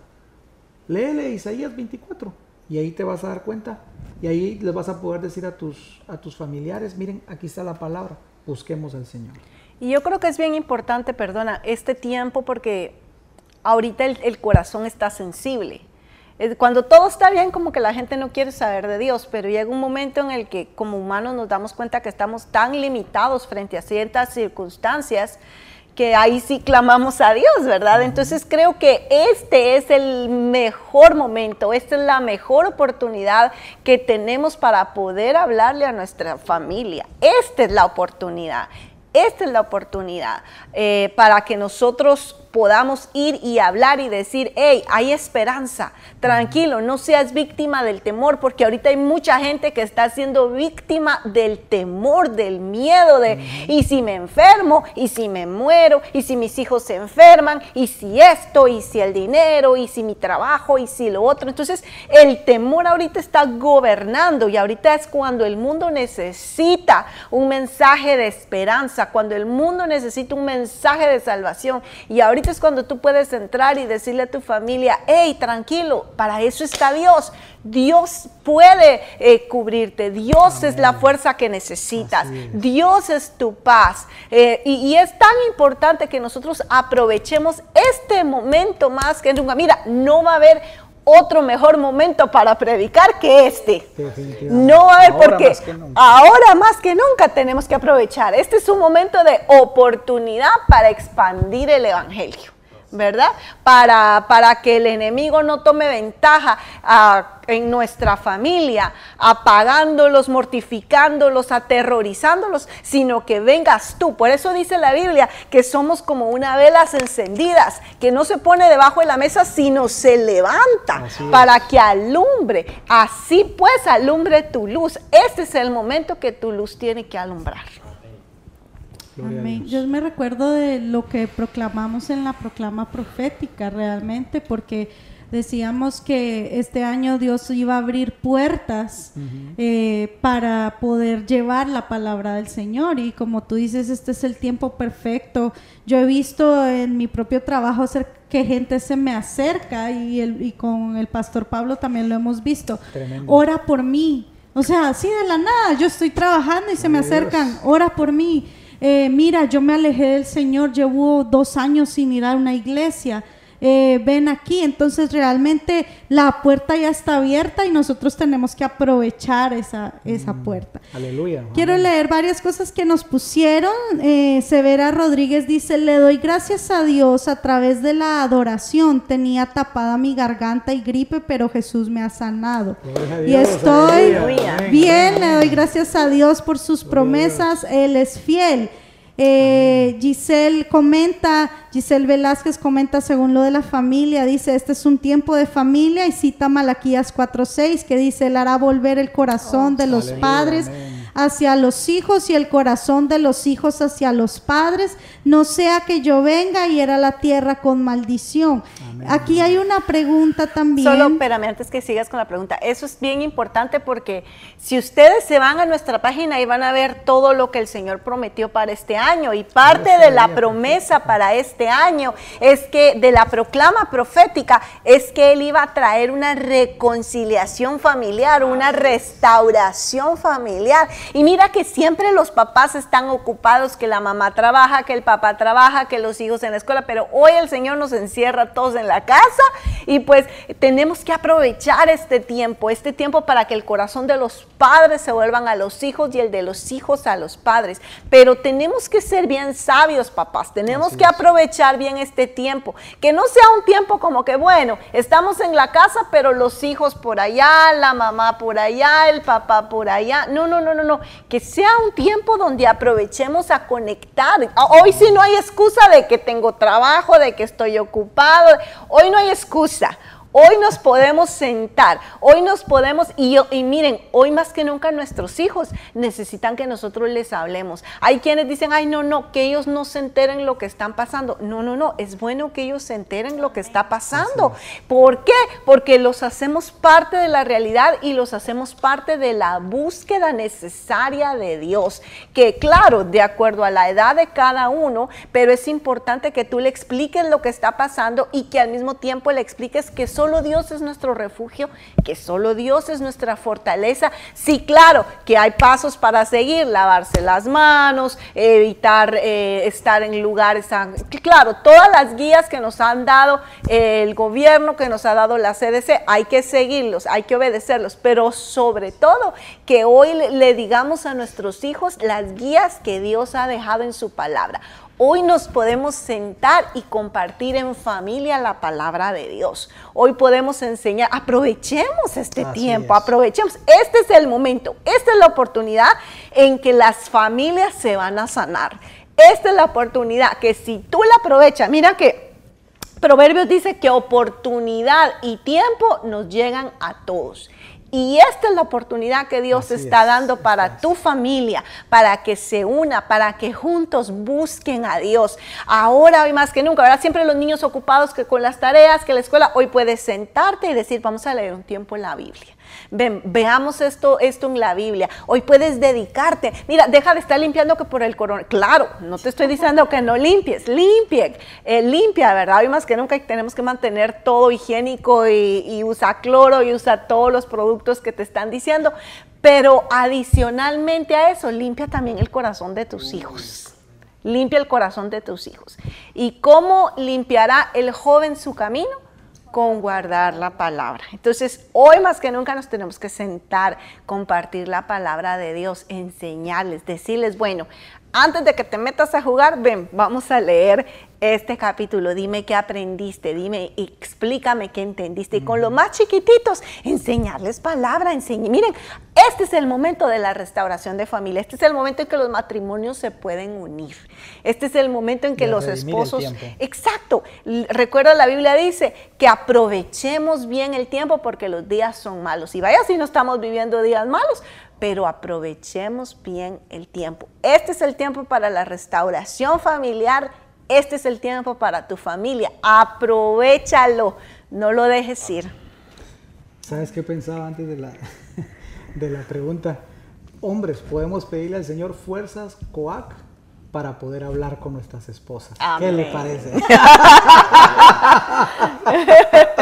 este es el tiempo de hablar. Le decía, le decía a mi padre, le decía a mi padre, eh, es un tiempo de, de pasar en cuarentena, pero también de pasar con nuestra cuarentona.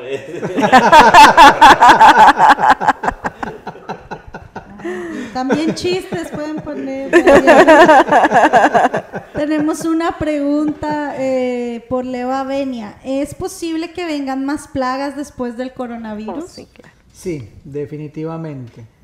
Eh, nosotros no queremos ser eh, aves de mal agüero, pero sí creemos que después de esto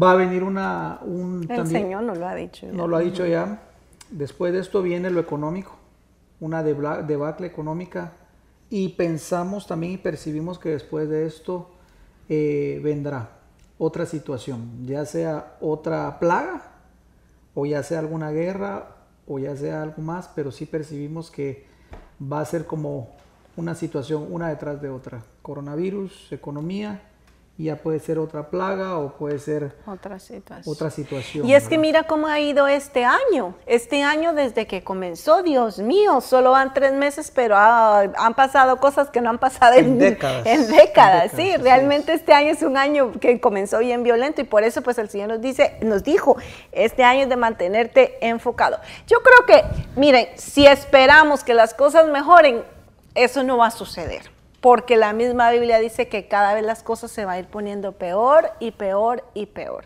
porque así es como el mundo se va a ir poniendo. No es que querramos ser pesimistas, pero así va a ser. ¿Por qué? Porque solo esto de alguna manera le va a dar paso no solamente a, por un lado, a todos los planes eh, del mal, sino por el otro lado, a que la iglesia se prepare que el, que el mensaje de Dios se expanda y que la iglesia esté eh, lista para cuando Cristo venga por ella, ¿verdad? Entonces yo creo que no es solo de a ver qué va a pasar el próximo mes, no, no se trata de eso, se trata que nos enfoquemos en que las cosas no crean que se van a ir poniendo mejores, no es porque eh, seamos aves de mal agüero, sino ya estamos, ya empezaron, o sea, ¿cómo, ¿cómo es una mujer que va a dar a luz? Una vez comienzan los dolores, ya no retrocede. La mujer ya no puede decir, espérenme, espérenme, mejor, eh, eh, mejor en dos horas que me vuelvan a dar. No, una vez comienza, eso se acelera, no para y cada vez son más fuertes y más fuertes. Entonces, así la Biblia en Mateo 24 dice que eso es comienzo de dolores. Una vez comenzaron los dolores, se van a ir poniendo más intensos, más fuertes, hasta que la iglesia dé a luz. Por eso nuestros ojos tienen que estar puestos en irnos con el Señor. Amén. No somos de esta tierra, definitivamente nuestra ciudadanía es la del cielo y lo hemos dicho y lo, hemos, lo, dice la palabra, no es que nosotros lo, lo hayamos inventado, la palabra no lo dice, así que tenemos que prepararnos, nos vamos, nos vamos. Amén. Francisco Álvarez dice, hola pastores, bendiciones, saludos a todos por allá. Una pregunta. Después de que la gente está quejándose sin trabajo, ¿cómo la iglesia o cuál tiene que ser el, papel de nosotros como iglesia? Dice, esa misma pregunta sigue abajo y dice, veo que la mayoría solo está preocupada en llenar sus gabinetes egoístamente. ¿Cómo actuar? ¿Cómo? Esa era la, continuación a la pregunta. La mayoría solo están preocupados en llevar sus gabinetes egoístamente. ¿Cómo actuar? Sí, definitivamente creo que es porque hay un desconocimiento de lo que dice la palabra. Entonces, cuando nosotros solo nos dejamos guiar por los rumores, por lo que está haciendo fulano, hace mengano, eh, por lo que dicen las noticias, suceden estas situaciones. Entonces eh, el miedo es como una plaga, ¿verdad? Y que, que, empieza a estar con nosotros y empezamos a esa situación, lo que dices tú, de solo acaparar y acaparar. Es ahí donde nosotros necesitamos entender que nuestra confianza tiene que estar puesta en el Señor. Porque mira, yo no sé, esa, situación que se volvió un chiste, ¿verdad? De, del papel higiénico. Y el papel higiénico ni siquiera, el papel toilet, ni siquiera sirve para esta situación. O sea, ahí podemos ver realmente que no estamos prestando atención. ¿Sabes qué sucede? La iglesia necesitaba esta situación para volverse a enfocar. Porque si no viene este zarandeo, mucha, mucha, muchos hijos del Señor no nos íbamos a enfocar. Entonces el Señor nos está diciendo, enfóquense, enfóquense, enfóquense. ¿Saben cómo sucede?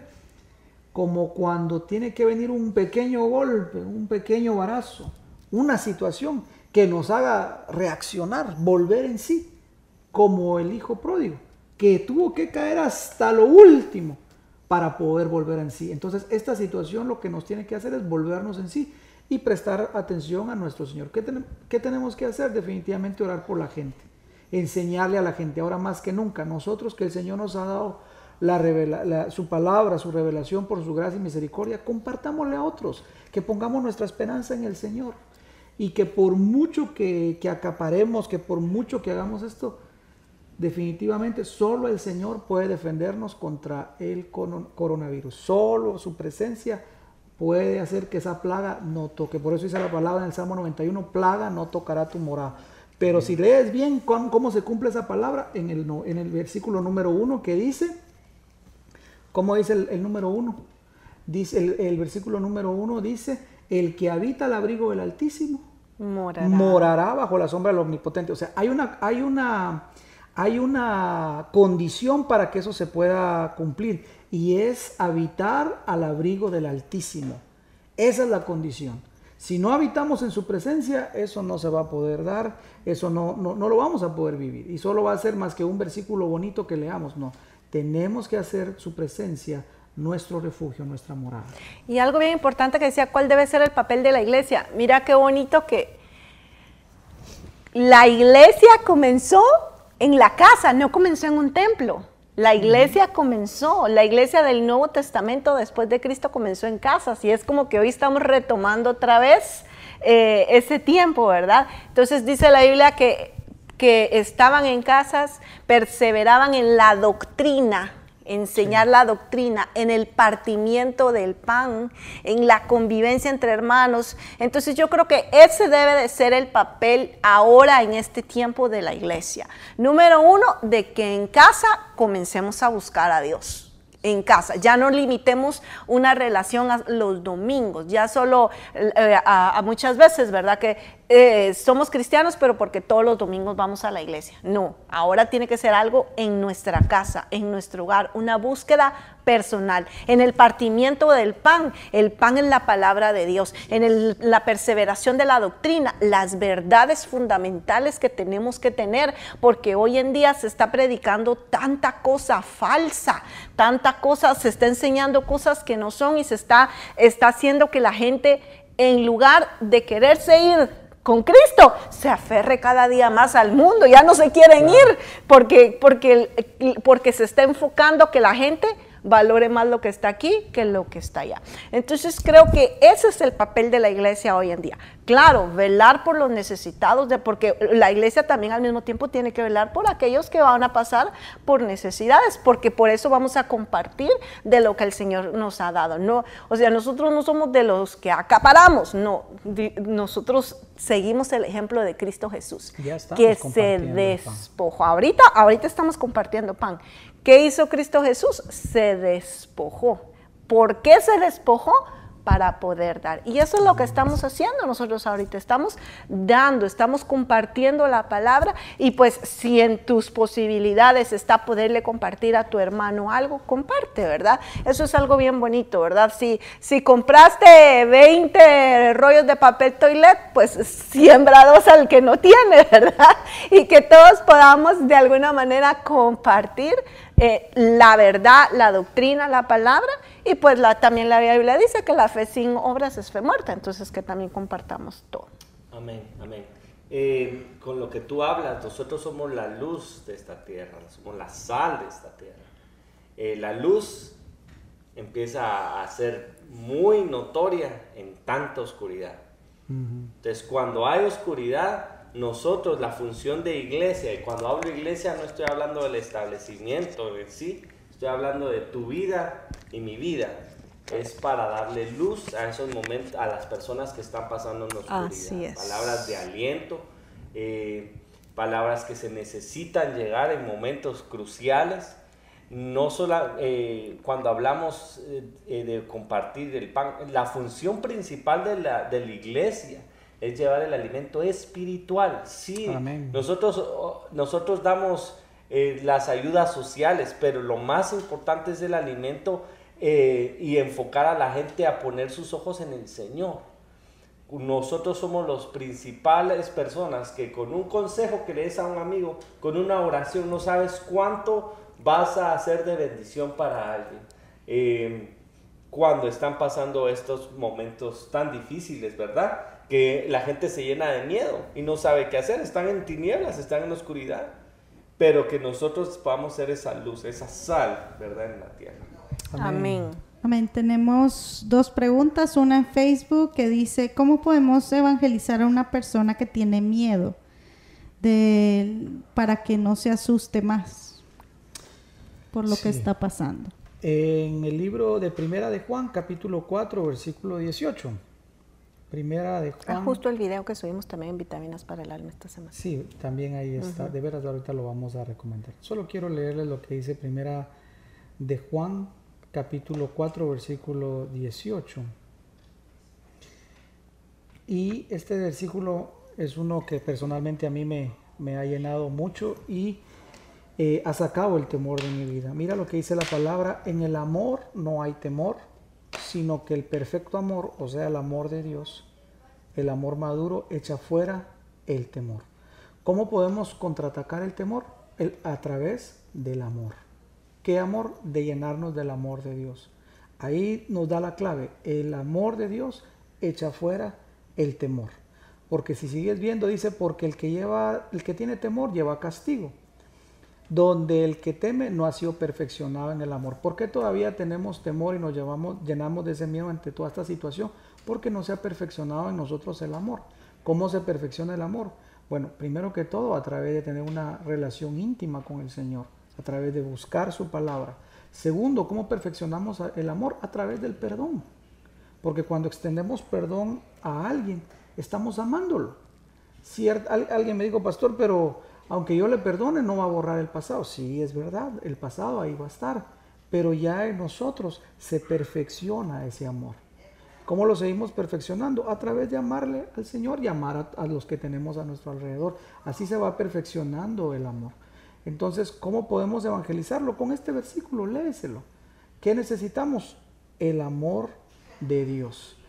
Eh, Fíjate que yo he visto algunas liberaciones donde no se ha, he participado en algunas donde no es a través de ir con autoridad y con toda la fuerza, no. He visto liberaciones donde solo es el amor de Dios con un abrazo y la persona queda totalmente libre del temor, con un abrazo de amor. No sé si alguno de ustedes quiere agregar algo más. Sí, sí, tú quisieras hablar, eh, quisieras aprender un poquito más acerca del temor y cómo hablarle a alguien. En esta semana estuvimos acá en, el canal, estuvimos subiendo, estuvimos subiendo un video eh, de una nueva serie que vamos a comenzar que se llama Vitaminas para el Alma, que te lo recomiendo, va a estar eh, Vamos a tratar de sacarlo semanalmente.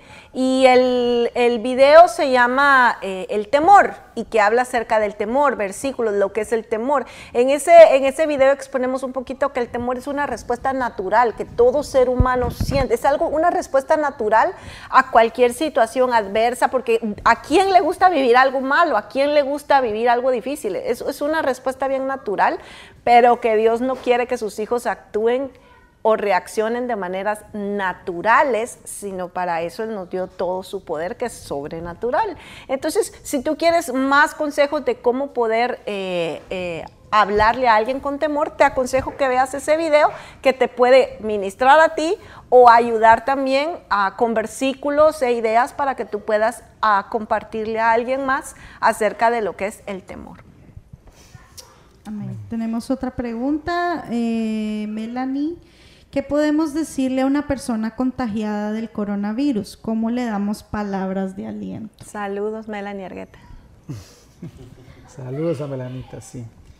Eh, ¿Quiere contestar a alguien más o la contesto eh, ¿Sí? Mira, eh, lo que yo pienso es de que nada pasa si no, es la, no es la voluntad del Señor. cuando estas situaciones pasan, realmente tenemos que entender que la voluntad del Señor siempre es perfecta. No es que ya es muerte. Cuando te da el coronavirus es un tiempo del cual tú tienes que reponer, tienes que recuperarte. Pero Dios tiene todo bajo control y Dios es el que tiene la última palabra. No el coronavirus, sino es Dios. Entonces lo primero que hay que hacer es buscar el rostro del Señor. Eh, descansar, tomar las fuerzas, darle las instrucciones que se dan, eh, pero por sobre todo que se enfoque en, buscar y, el rostro del Señor. Porque realmente el que da la vida y el que la quita nunca va a ser una enfermedad, es el Señor. Y nada se mueve en esta tierra si el Señor no lo permite. Y ni una hoja de un árbol cae si no es la voluntad del Señor. Entonces nosotros debemos de entender esto. Nosotros nuestro, nuestra fuerza, nuestro aliento, nuestro, eh, nuestro ánimo siempre va a venir del Señor. Siempre es el que... Eh, me encantaba el Salmo 25, 15 que dice, alcé mis ojos al Señor y Él sacó mis pies de las redes. Porque a veces lo que empieza a pasar es que las redes te empiezan a, entretener, entretejer miedo y miedo y miedo. Y cuando hablo de redes, hablo de redes sociales, hablo de, de, lo que habla la gente, hablo de los miedos, de los miedos, de los miedos. Entonces, si a una persona se enferma, se va a llenar de miedo y probablemente se puede deprimir. Y lo primero que tiene que hacer es levantar su mirada al Señor, levantar. Si el Señor ha sanado gente de tantas otras enfermedades, de cáncer, de cáncer, de, de, un montón de enfermedades, ¿cómo no va el Señor a obrar? Pero lo primero que hay que hacer es quitar los ojos de los miedos y levantar nuestros ojos al Señor, que Él saca nuestros pies de la red, ¿verdad? Amén. Amén. ¿Tenemos otra por ahí? Eh, solo si, si, tú conoces, yo creo que todos vamos a, a, a encontrarnos con gente que de alguna u otra manera esté enferma yo creo que lo mejor es que tú puedes decirles compartir el Evangelio de Cristo. Si no lo conoce, es buena oportunidad para que tú le prediques del amor de Dios. Quizás hay gente, vas a encontrar gente que se va a enojar incluso con Dios porque van a decir, bueno, si Dios existe, entonces ¿por qué me pasó esto? Si Dios me ama, ¿por qué entonces está pasando todo esto en el mundo? ¿Por qué tanta gente se está muriendo? Pero creo que este es el momento en que tú puedes decirle, eso no es el propósito de Dios sino el propósito de Dios es que le busquemos porque Él trajo vida, porque Él lo que nos quiere dar es vida y vida en abundancia. Y aquí es donde tú le puedes lanzar el mensaje de salvación a alguien que no conoce a Dios. Ahora, si ya conoce a Dios, es momento para que tú le reafirmes su fe y le digas, mira, tranquilo, el Señor tiene todo el poder para sanarte o lo peor que te puede pasar es que te mueras. Y, pero al final, la gente te va a decir, ah, ¿cómo que me voy a morir, verdad? Pero al final tú le puedes decir, pero es que si, si eres hijo de Dios, la muerte no es lo peor que te puede pasar. Al contrario, la muerte es el inicio de algo maravilloso y grandioso en Cristo Jesús. Entonces, creo que tenemos que llevar a la gente a que vea más allá de lo que está pasando, porque la gente solo se encierra en lo que está pasando. Tenemos que llevar a que la gente vea más allá. Amén, gloria a Dios. Amén. En este momento no tenemos más preguntas, pero tenemos varios versículos. Lester Vargas Manténganse constantes en la oración, siempre alerta y dando gracias a Dios. Colosenses 4.2. Y nuestra querida Velvet Fine nos pone, eh, será sería lindo hacer un ayuno e invocar el nombre del Señor Jesús unidos. Sí, definitivamente. Eh, nosotros mañana eh, queremos estar de ayuno. el presidente de Guatemala ha pedido que todos los guatemaltecos nos unamos en oración y ayuno por Guatemala. Nosotros sabíamos, yo en lo personal había, eh, habíamos dispuesto en nuestro corazón a hacer un ayuno, podemos hacerlo mañana y no solamente para que sane eh, Guatemala, sino realmente las naciones, ¿verdad? Eh, yo quiero que leamos segundo de Crónicas 7:14, creo que es muy importante. Segundo libro de Crónicas. 7:14. Dice así la palabra del Señor, si se humillare mi pueblo, sobre el cual mi nombre es invocado, y oraren y buscaren mi rostro, y, si, y se convirtieren de sus malos caminos, entonces yo iré de los cielos y perdonaré sus pecados y sanaré su tierra. Creo que esto es lo que tenemos que hacer nosotros, respondiendo también la pregunta de anterior también, cómo podemos hacer, ¿verdad?, para poder compartir el Evangelio. Lo primero que tenemos que hacer es humillarnos, buscar al Señor. Creo que eh, en estos últimos, últimos tiempos el Señor nos ha hablado mucho acerca de humillarnos, de, sacar el orgullo, de, morir al orgullo y de humillarnos realmente. Lo contrario de orgullo es, es, humillarse, ¿verdad? Y creo que el pueblo del Señor tenemos que humillarnos, buscar su rostro, orar y entonces dejar el pecado, abandonarlo totalmente y entonces es ahí donde vamos a ver la respuesta del Señor. Él va a escuchar en los cielos, va a perdonar pecados y va a traer una sanidad a la tierra y eso incluye a, a las personas también. Entonces sí, todos los que quieran unirse mañana al ayuno, bienvenidos, gloria a Dios, ayunemos por las naciones, ayunemos por nuestras familias, hagámoslo definitivamente. Eh, es muy importante y sobre todo que mantengamos la unidad. Amén. Creo que parte de ese ayuno es humillarnos nosotros mismos, examinar nuestro corazón. Eh, no solamente, Señor, quita el coronavirus, no, ¿verdad? Porque creo que todo es plan perfecto del Señor. Dios sabe lo que está haciendo. Lo que sí es que traiga una sanidad que comience de adentro hacia afuera, ¿verdad? Eh, oremos por nuestra nación. Eh, algo bien lindo que me gustó la semana pasada, no sé si muchos lo vieron o, lo notaron, pero el, el, domingo pasado el presidente declaró como Día Nacional de, la Oración. Y qué lindo fue eso, ¿verdad? Que hoy podemos ver, he visto que el del Salvador inclusive está invocando a la, la oración antes de comenzar eh, sus, sus reuniones, el presidente de Guatemala. Entonces, podemos ver cómo ahora los líderes de las naciones están volteando su mirada al Señor. Creo que eso es lo que todos nosotros tenemos que hacer, voltear nuestra mirada al Señor, humillarnos, decirnos, Señor, perdona nuestras faltas, nuestros errores, humillarnos delante del Señor y pedirle sanidad. Señor, trae sanidad primero que todo sobre mi vida primero que todo por, en mis errores, en mis faltas. Eh, segundo, trae sanidad sobre la tierra, pero la mejor sanidad que la tierra puede recibir no es que se vaya el coronavirus, la mejor sanidad que la tierra puede recibir es que se vaya el pecado, que se vaya la maldición. Que es, una, que es una plaga realmente que, eterna, ¿verdad? Que nos aleja del Señor. Y esa debe ser nuestro enfoque, Señor, que la gente te conozca, que en este tiempo de angustia la gente voltee su rostro hacia ti que la gente te busque con todo. Orar por los que están en los hospitales, por los que ya están a punto de morir, aquellos que están en angustia en este momento. Eh, veía en las noticias una noticia bien triste aquí en Estados Unidos que una familia, creo que 11 personas eh, de la misma familia, entonces yo en ese momento cuando leían la noticia decía, Señor, yo o intercedía por ellos y decía, Señor, dale, yo no los conozco, pero hay alguien que sí los conoce y que probablemente les puede compartir de tu palabra, que ellos puedan recibir en este momento palabras de consuelo, ¿verdad? Ese creo que debe ser nuestro enfoque en el ayuno, humillarnos nosotros y traer sanidad, para que traiga sanidad primeramente al corazón de las personas, ¿verdad?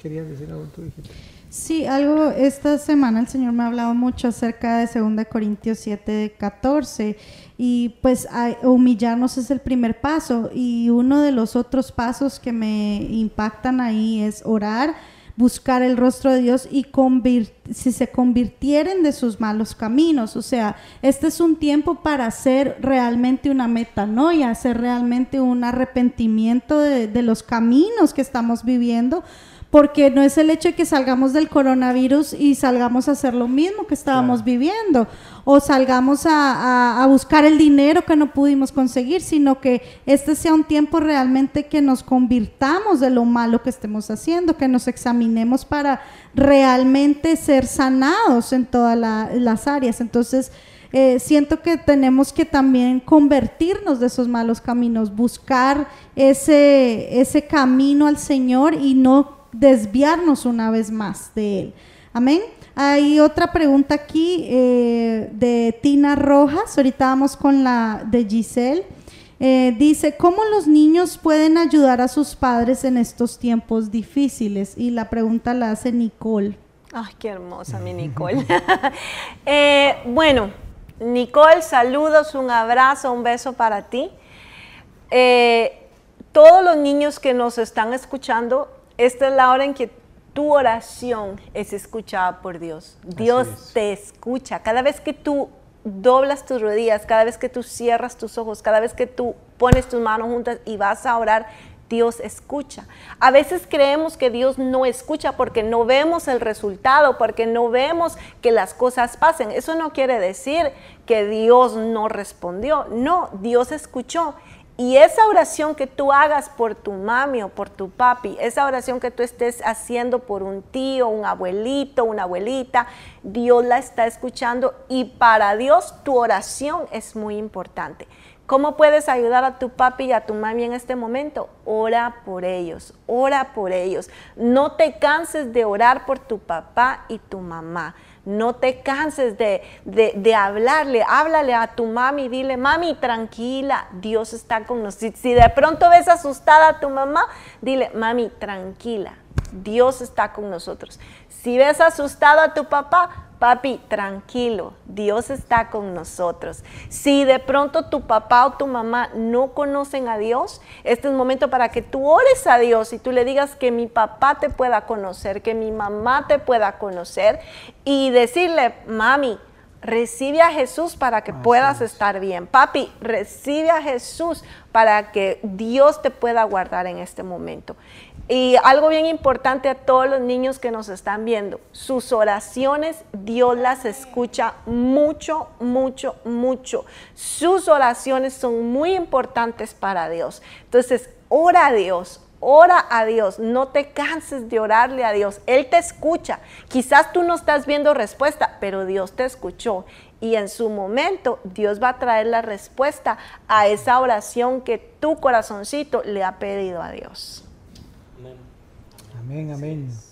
Eh, con respecto a lo del ayuno, eh, hay, dos, hay dos ayunos que tenemos que hacer. El primero es de humillación, el de segunda de, de Crónicas, perdón, 7.14, de humillarnos, de clamar, de ponernos a cuentas con el Señor. Y, y, el segundo, lo que hizo Daniel. Daniel en el capítulo 9 dice que Daniel le pidió al Señor sabiduría sobre lo que estaba escrito en el libro de Jeremías. Y él, ayunó y se llenó de silicio. Yo creo que necesitamos ayuno para pedirle al Señor entendimiento, mucho entendimiento, para que nuestros ojos sean abiertos, nuestros oídos ah, abiertos también y podamos entender lo que ha de venir, porque no solamente queda con el coronavirus, eh, vienen más cosas y necesitamos sabiduría. Entonces el ayuno que debemos de estar haciendo, que sea un ayuno para estar discerniendo, para adquirir sabiduría.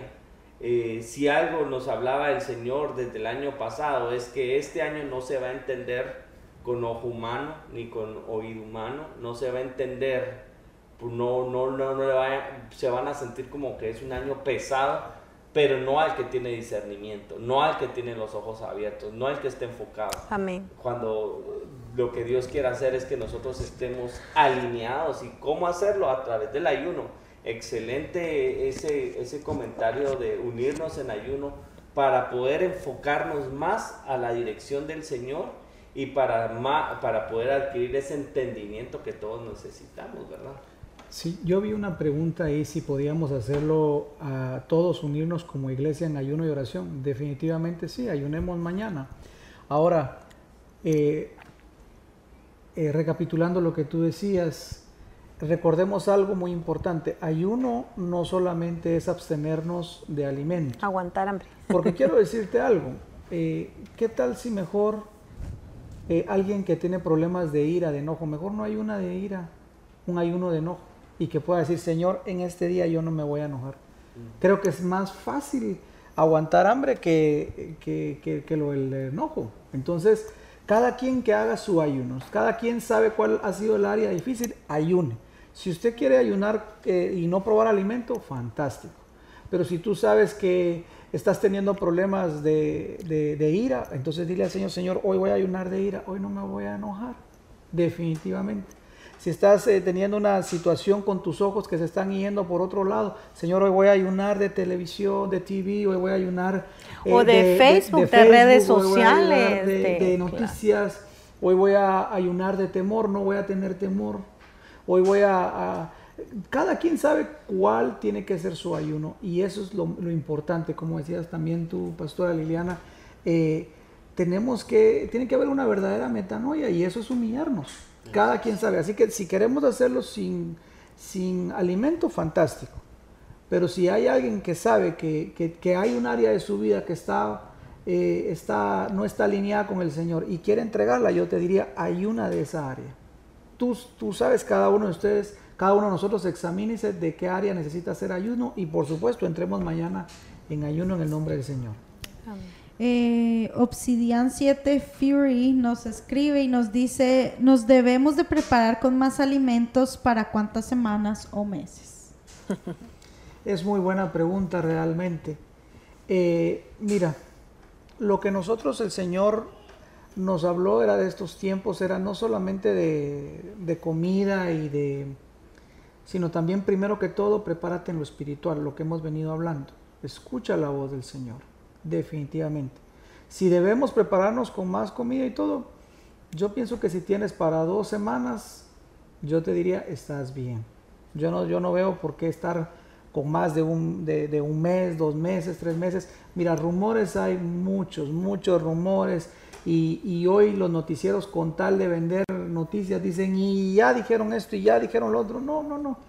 Yo creo que si tenemos al Señor y nos preparamos con dos semanas, más que suficiente. Mira, el Señor, como dice su palabra, no he visto justo desamparado, ni sus hijos que mendiguen pan. El Señor no va a estar por su pueblo. Nosotros estamos en un gocén. Allá en el mundo hay aflicción, allá en el mundo hay oscuridad, hay confusión. Mas nosotros estamos en gocén. Yo pienso que dos semanas es algo estándar y, que no, y que no cunda el pánico, como decía alguien por ahí.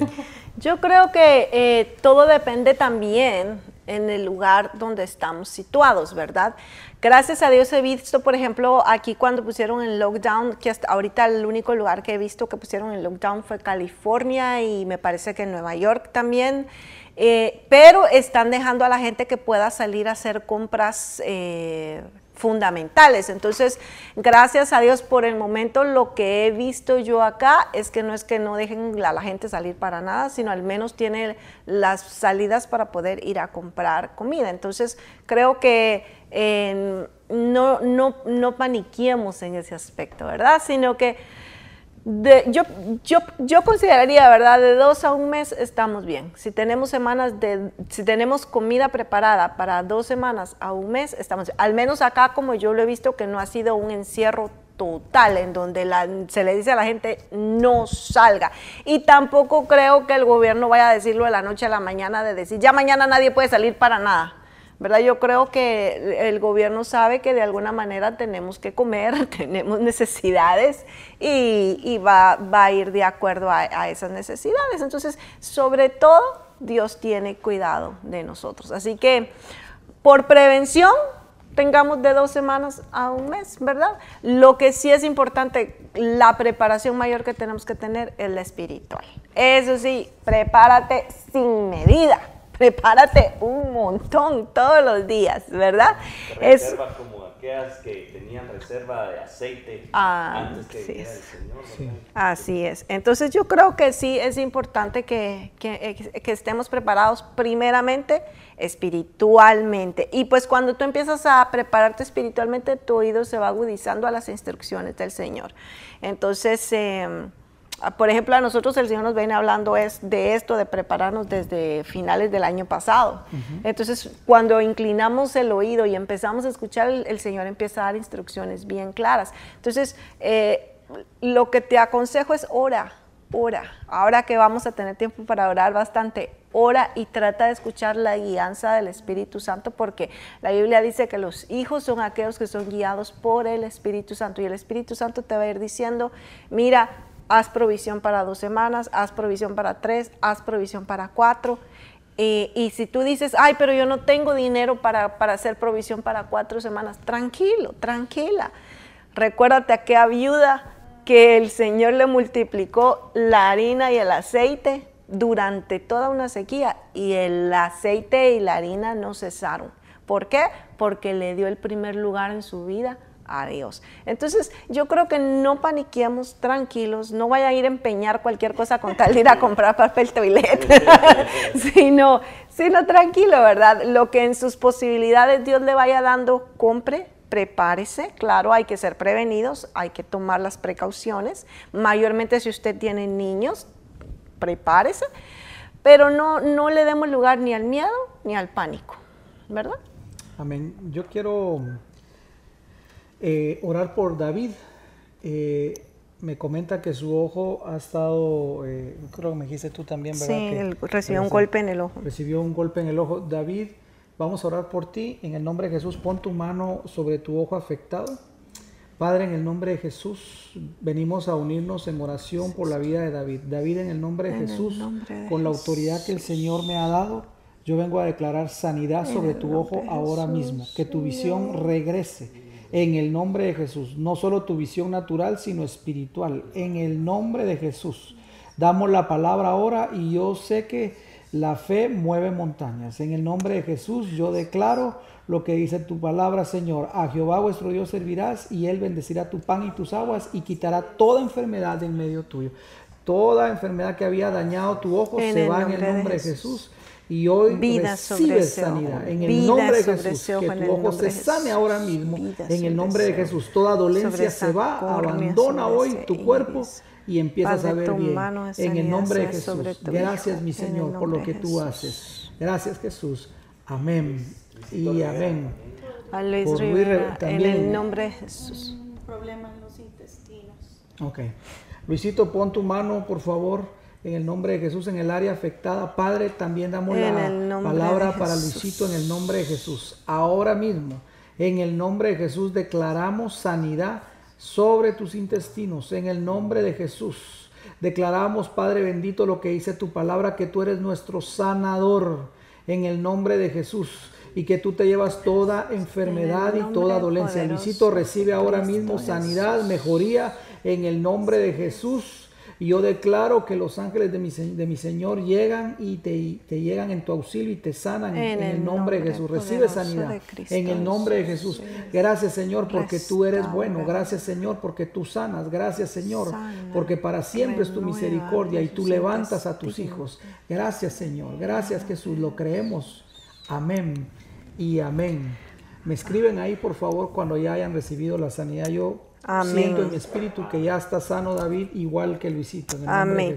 Me hacen una pregunta directa a mí. Dice, Pastora, um, ¿será, que, ¿será que debemos dejar de trabajar los que aún tenemos trabajo? Dependiendo qué tanto sea el nivel de riesgo.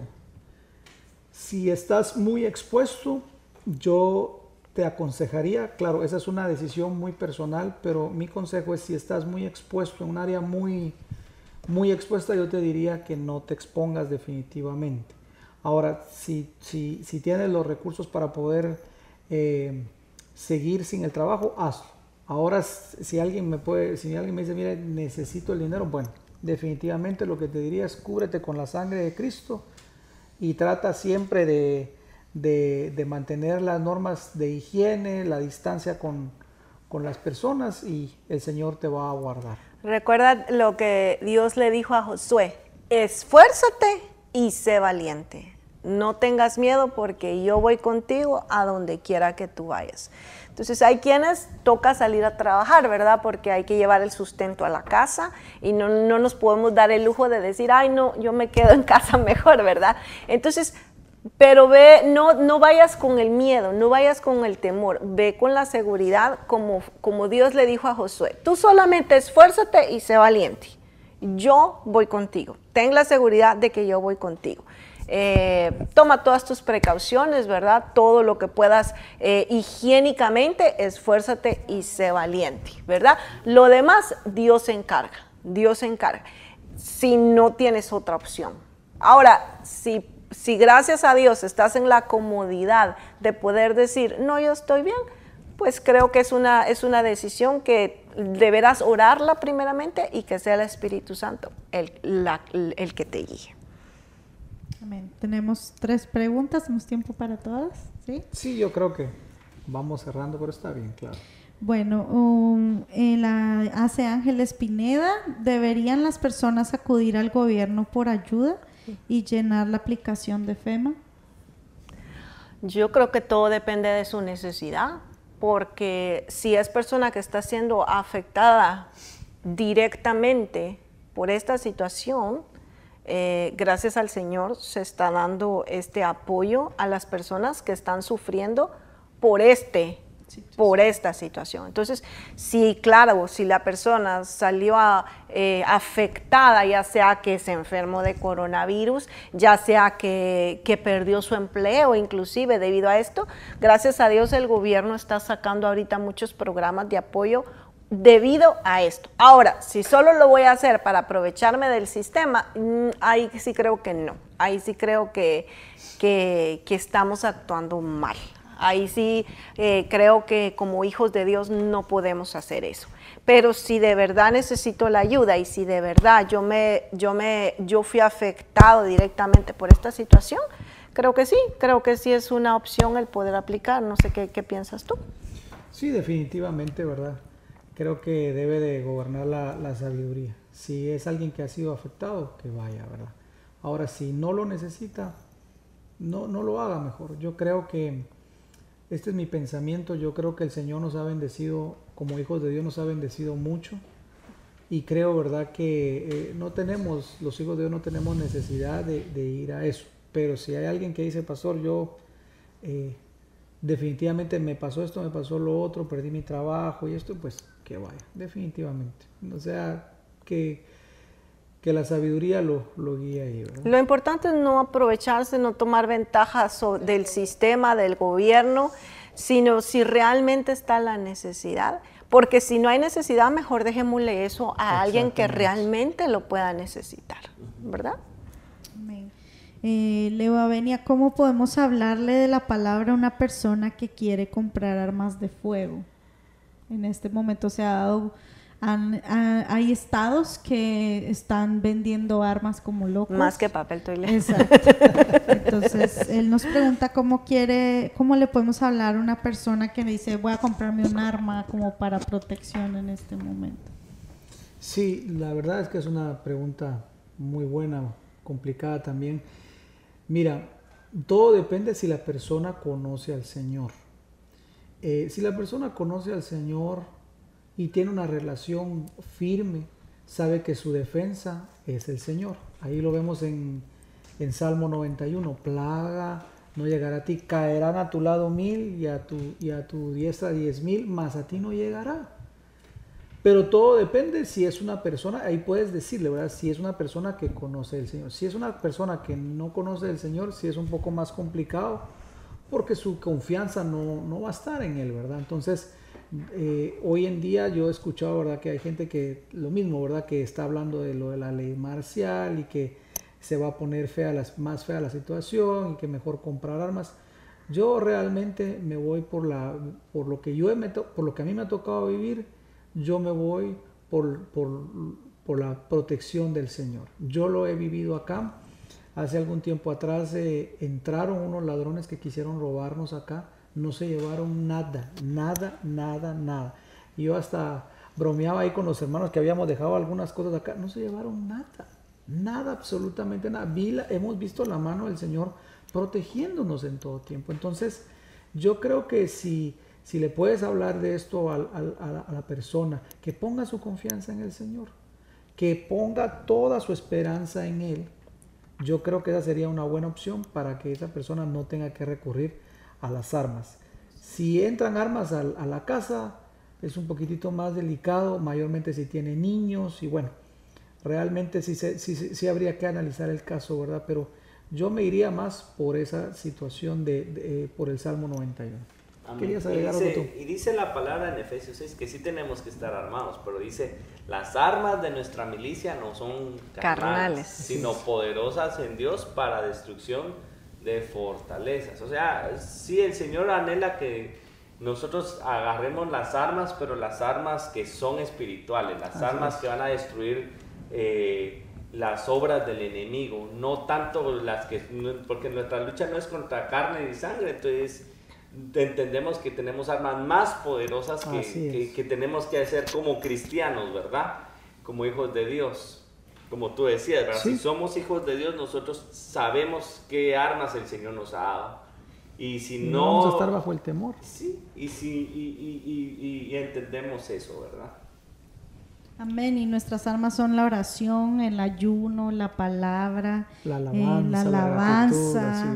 Entonces tenemos muchas armas que podemos estar usando en nuestras casas en este momento. Fíjate que eh, ahí en Salmo 91 hay una parte bien linda eh, donde dice que el Señor a sus ángeles mandará sobre aquellos que estamos en comunión con Dios para que los lleven en la mano y su pie no tropiece con ninguna piedra. Entonces imagínate la protección tan grande de Dios. Yo creo que eh, tenemos que enfocar a, cada persona a que su confianza no, no esté en nuestras propias fuerzas. O sea, ¿qué puedo hacer yo por mí? Nada. Pero ¿qué puede hacer Dios por mí? Todo. Sí. Yo me recuerdo de, un testimonio que les he compartido de, un eh, comerciante, de un dueño de empresa en, en, mi país hace mucho tiempo. Yo lo escuché de primera mano. De él lo querían secuestrar y él logró llegar a su casa, dobló sus rodillas y empezó a buscar al Señor. Y, y no, no, no pasó nada, quedaron en paz.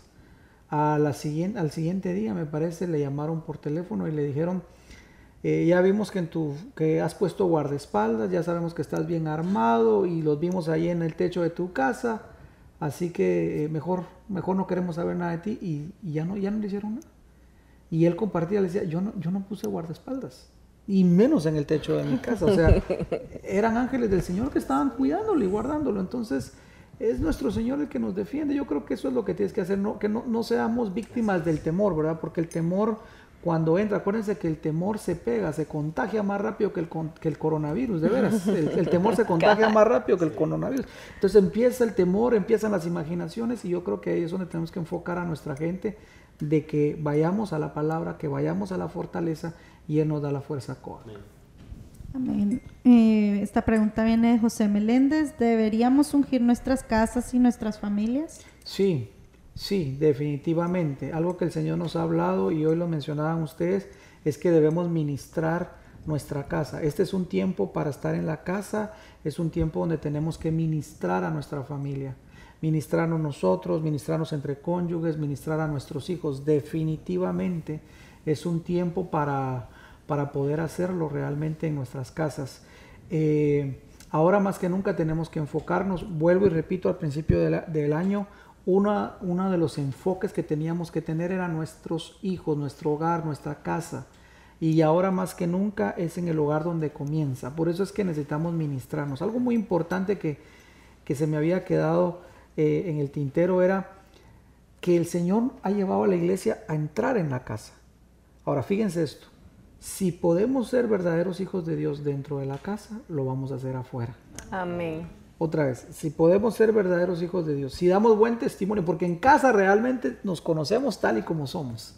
En casa nos conocemos. Si podemos ser verdaderos hijos de Dios, en casa lo vamos a poder ser afuera. Yo creo que ahí es donde el Señor nos está llevando a poder ministrarnos, a poder ungirnos. Definitivamente hagámoslo. Estemos orando, comuniquémonos. Tenemos que redimir este tiempo. Tenemos que eh, llenarnos, tenemos que hacer que Cristo crezca en nuestros corazones, inyectarles fe a nuestros hijos ahora más que nunca y que sea una administración constante todo este tiempo. No sé si hay alguna otra pregunta más. ah, no sé si quieras decir que cuando vayan a comprar compren pan y vino, lo que habíamos. Pan sí, queremos, eh, queremos en dos semanas, si Dios lo permite, queremos eh, hacer Santa Cena, queremos celebrar la Pascua del Señor, Cristo nuestra Pascua. Eh, lógicamente estamos por entrar a la Pascua, me parece que es la primera semana de abril, ¿verdad? Y mira cómo, cómo es tan indicado este tiempo que estamos ya por entrar a, Semana Santa, la Pascua, entonces sí, me parece que en dos o tres semanas vamos a, tener eh, Santa Cena, la vamos a hacer en los hogares, ahí se va a servir y, y entre papá, mamá, hijos vamos a tomar Santa Cena.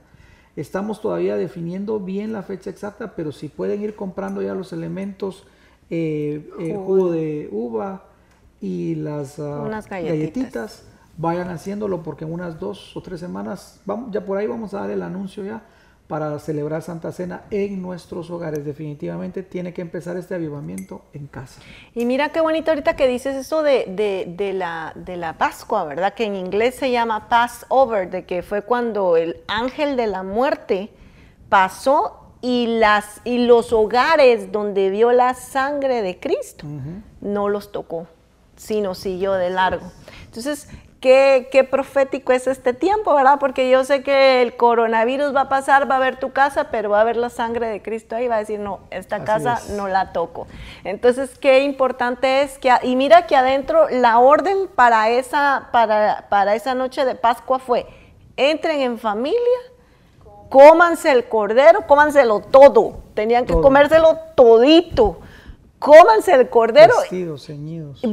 preparados, ceñidos y listos para cuando se les dé la orden de irnos a la libertad, ¿verdad? De irnos de Egipto. Esa era la orden. Entonces, qué lindo, yo creo que ahora llegó el momento de volver a celebrar una Pascua así. En la casa nos sentamos, nos comemos al cordero que es Cristo Jesús. ¿Verdad? Y nos alistamos y estamos ojos al cielo a ver a qué, en qué momento nos vamos, nos, vamos, ¿verdad? Entonces, eh, y no te preocupes por el ángel de la muerte que va a estar afuera porque tu casa está cubierta con la sangre de Cristo. Así que qué importante es que dentro de la casa nos estemos comiendo todos los días el cordero. Así ¿verdad?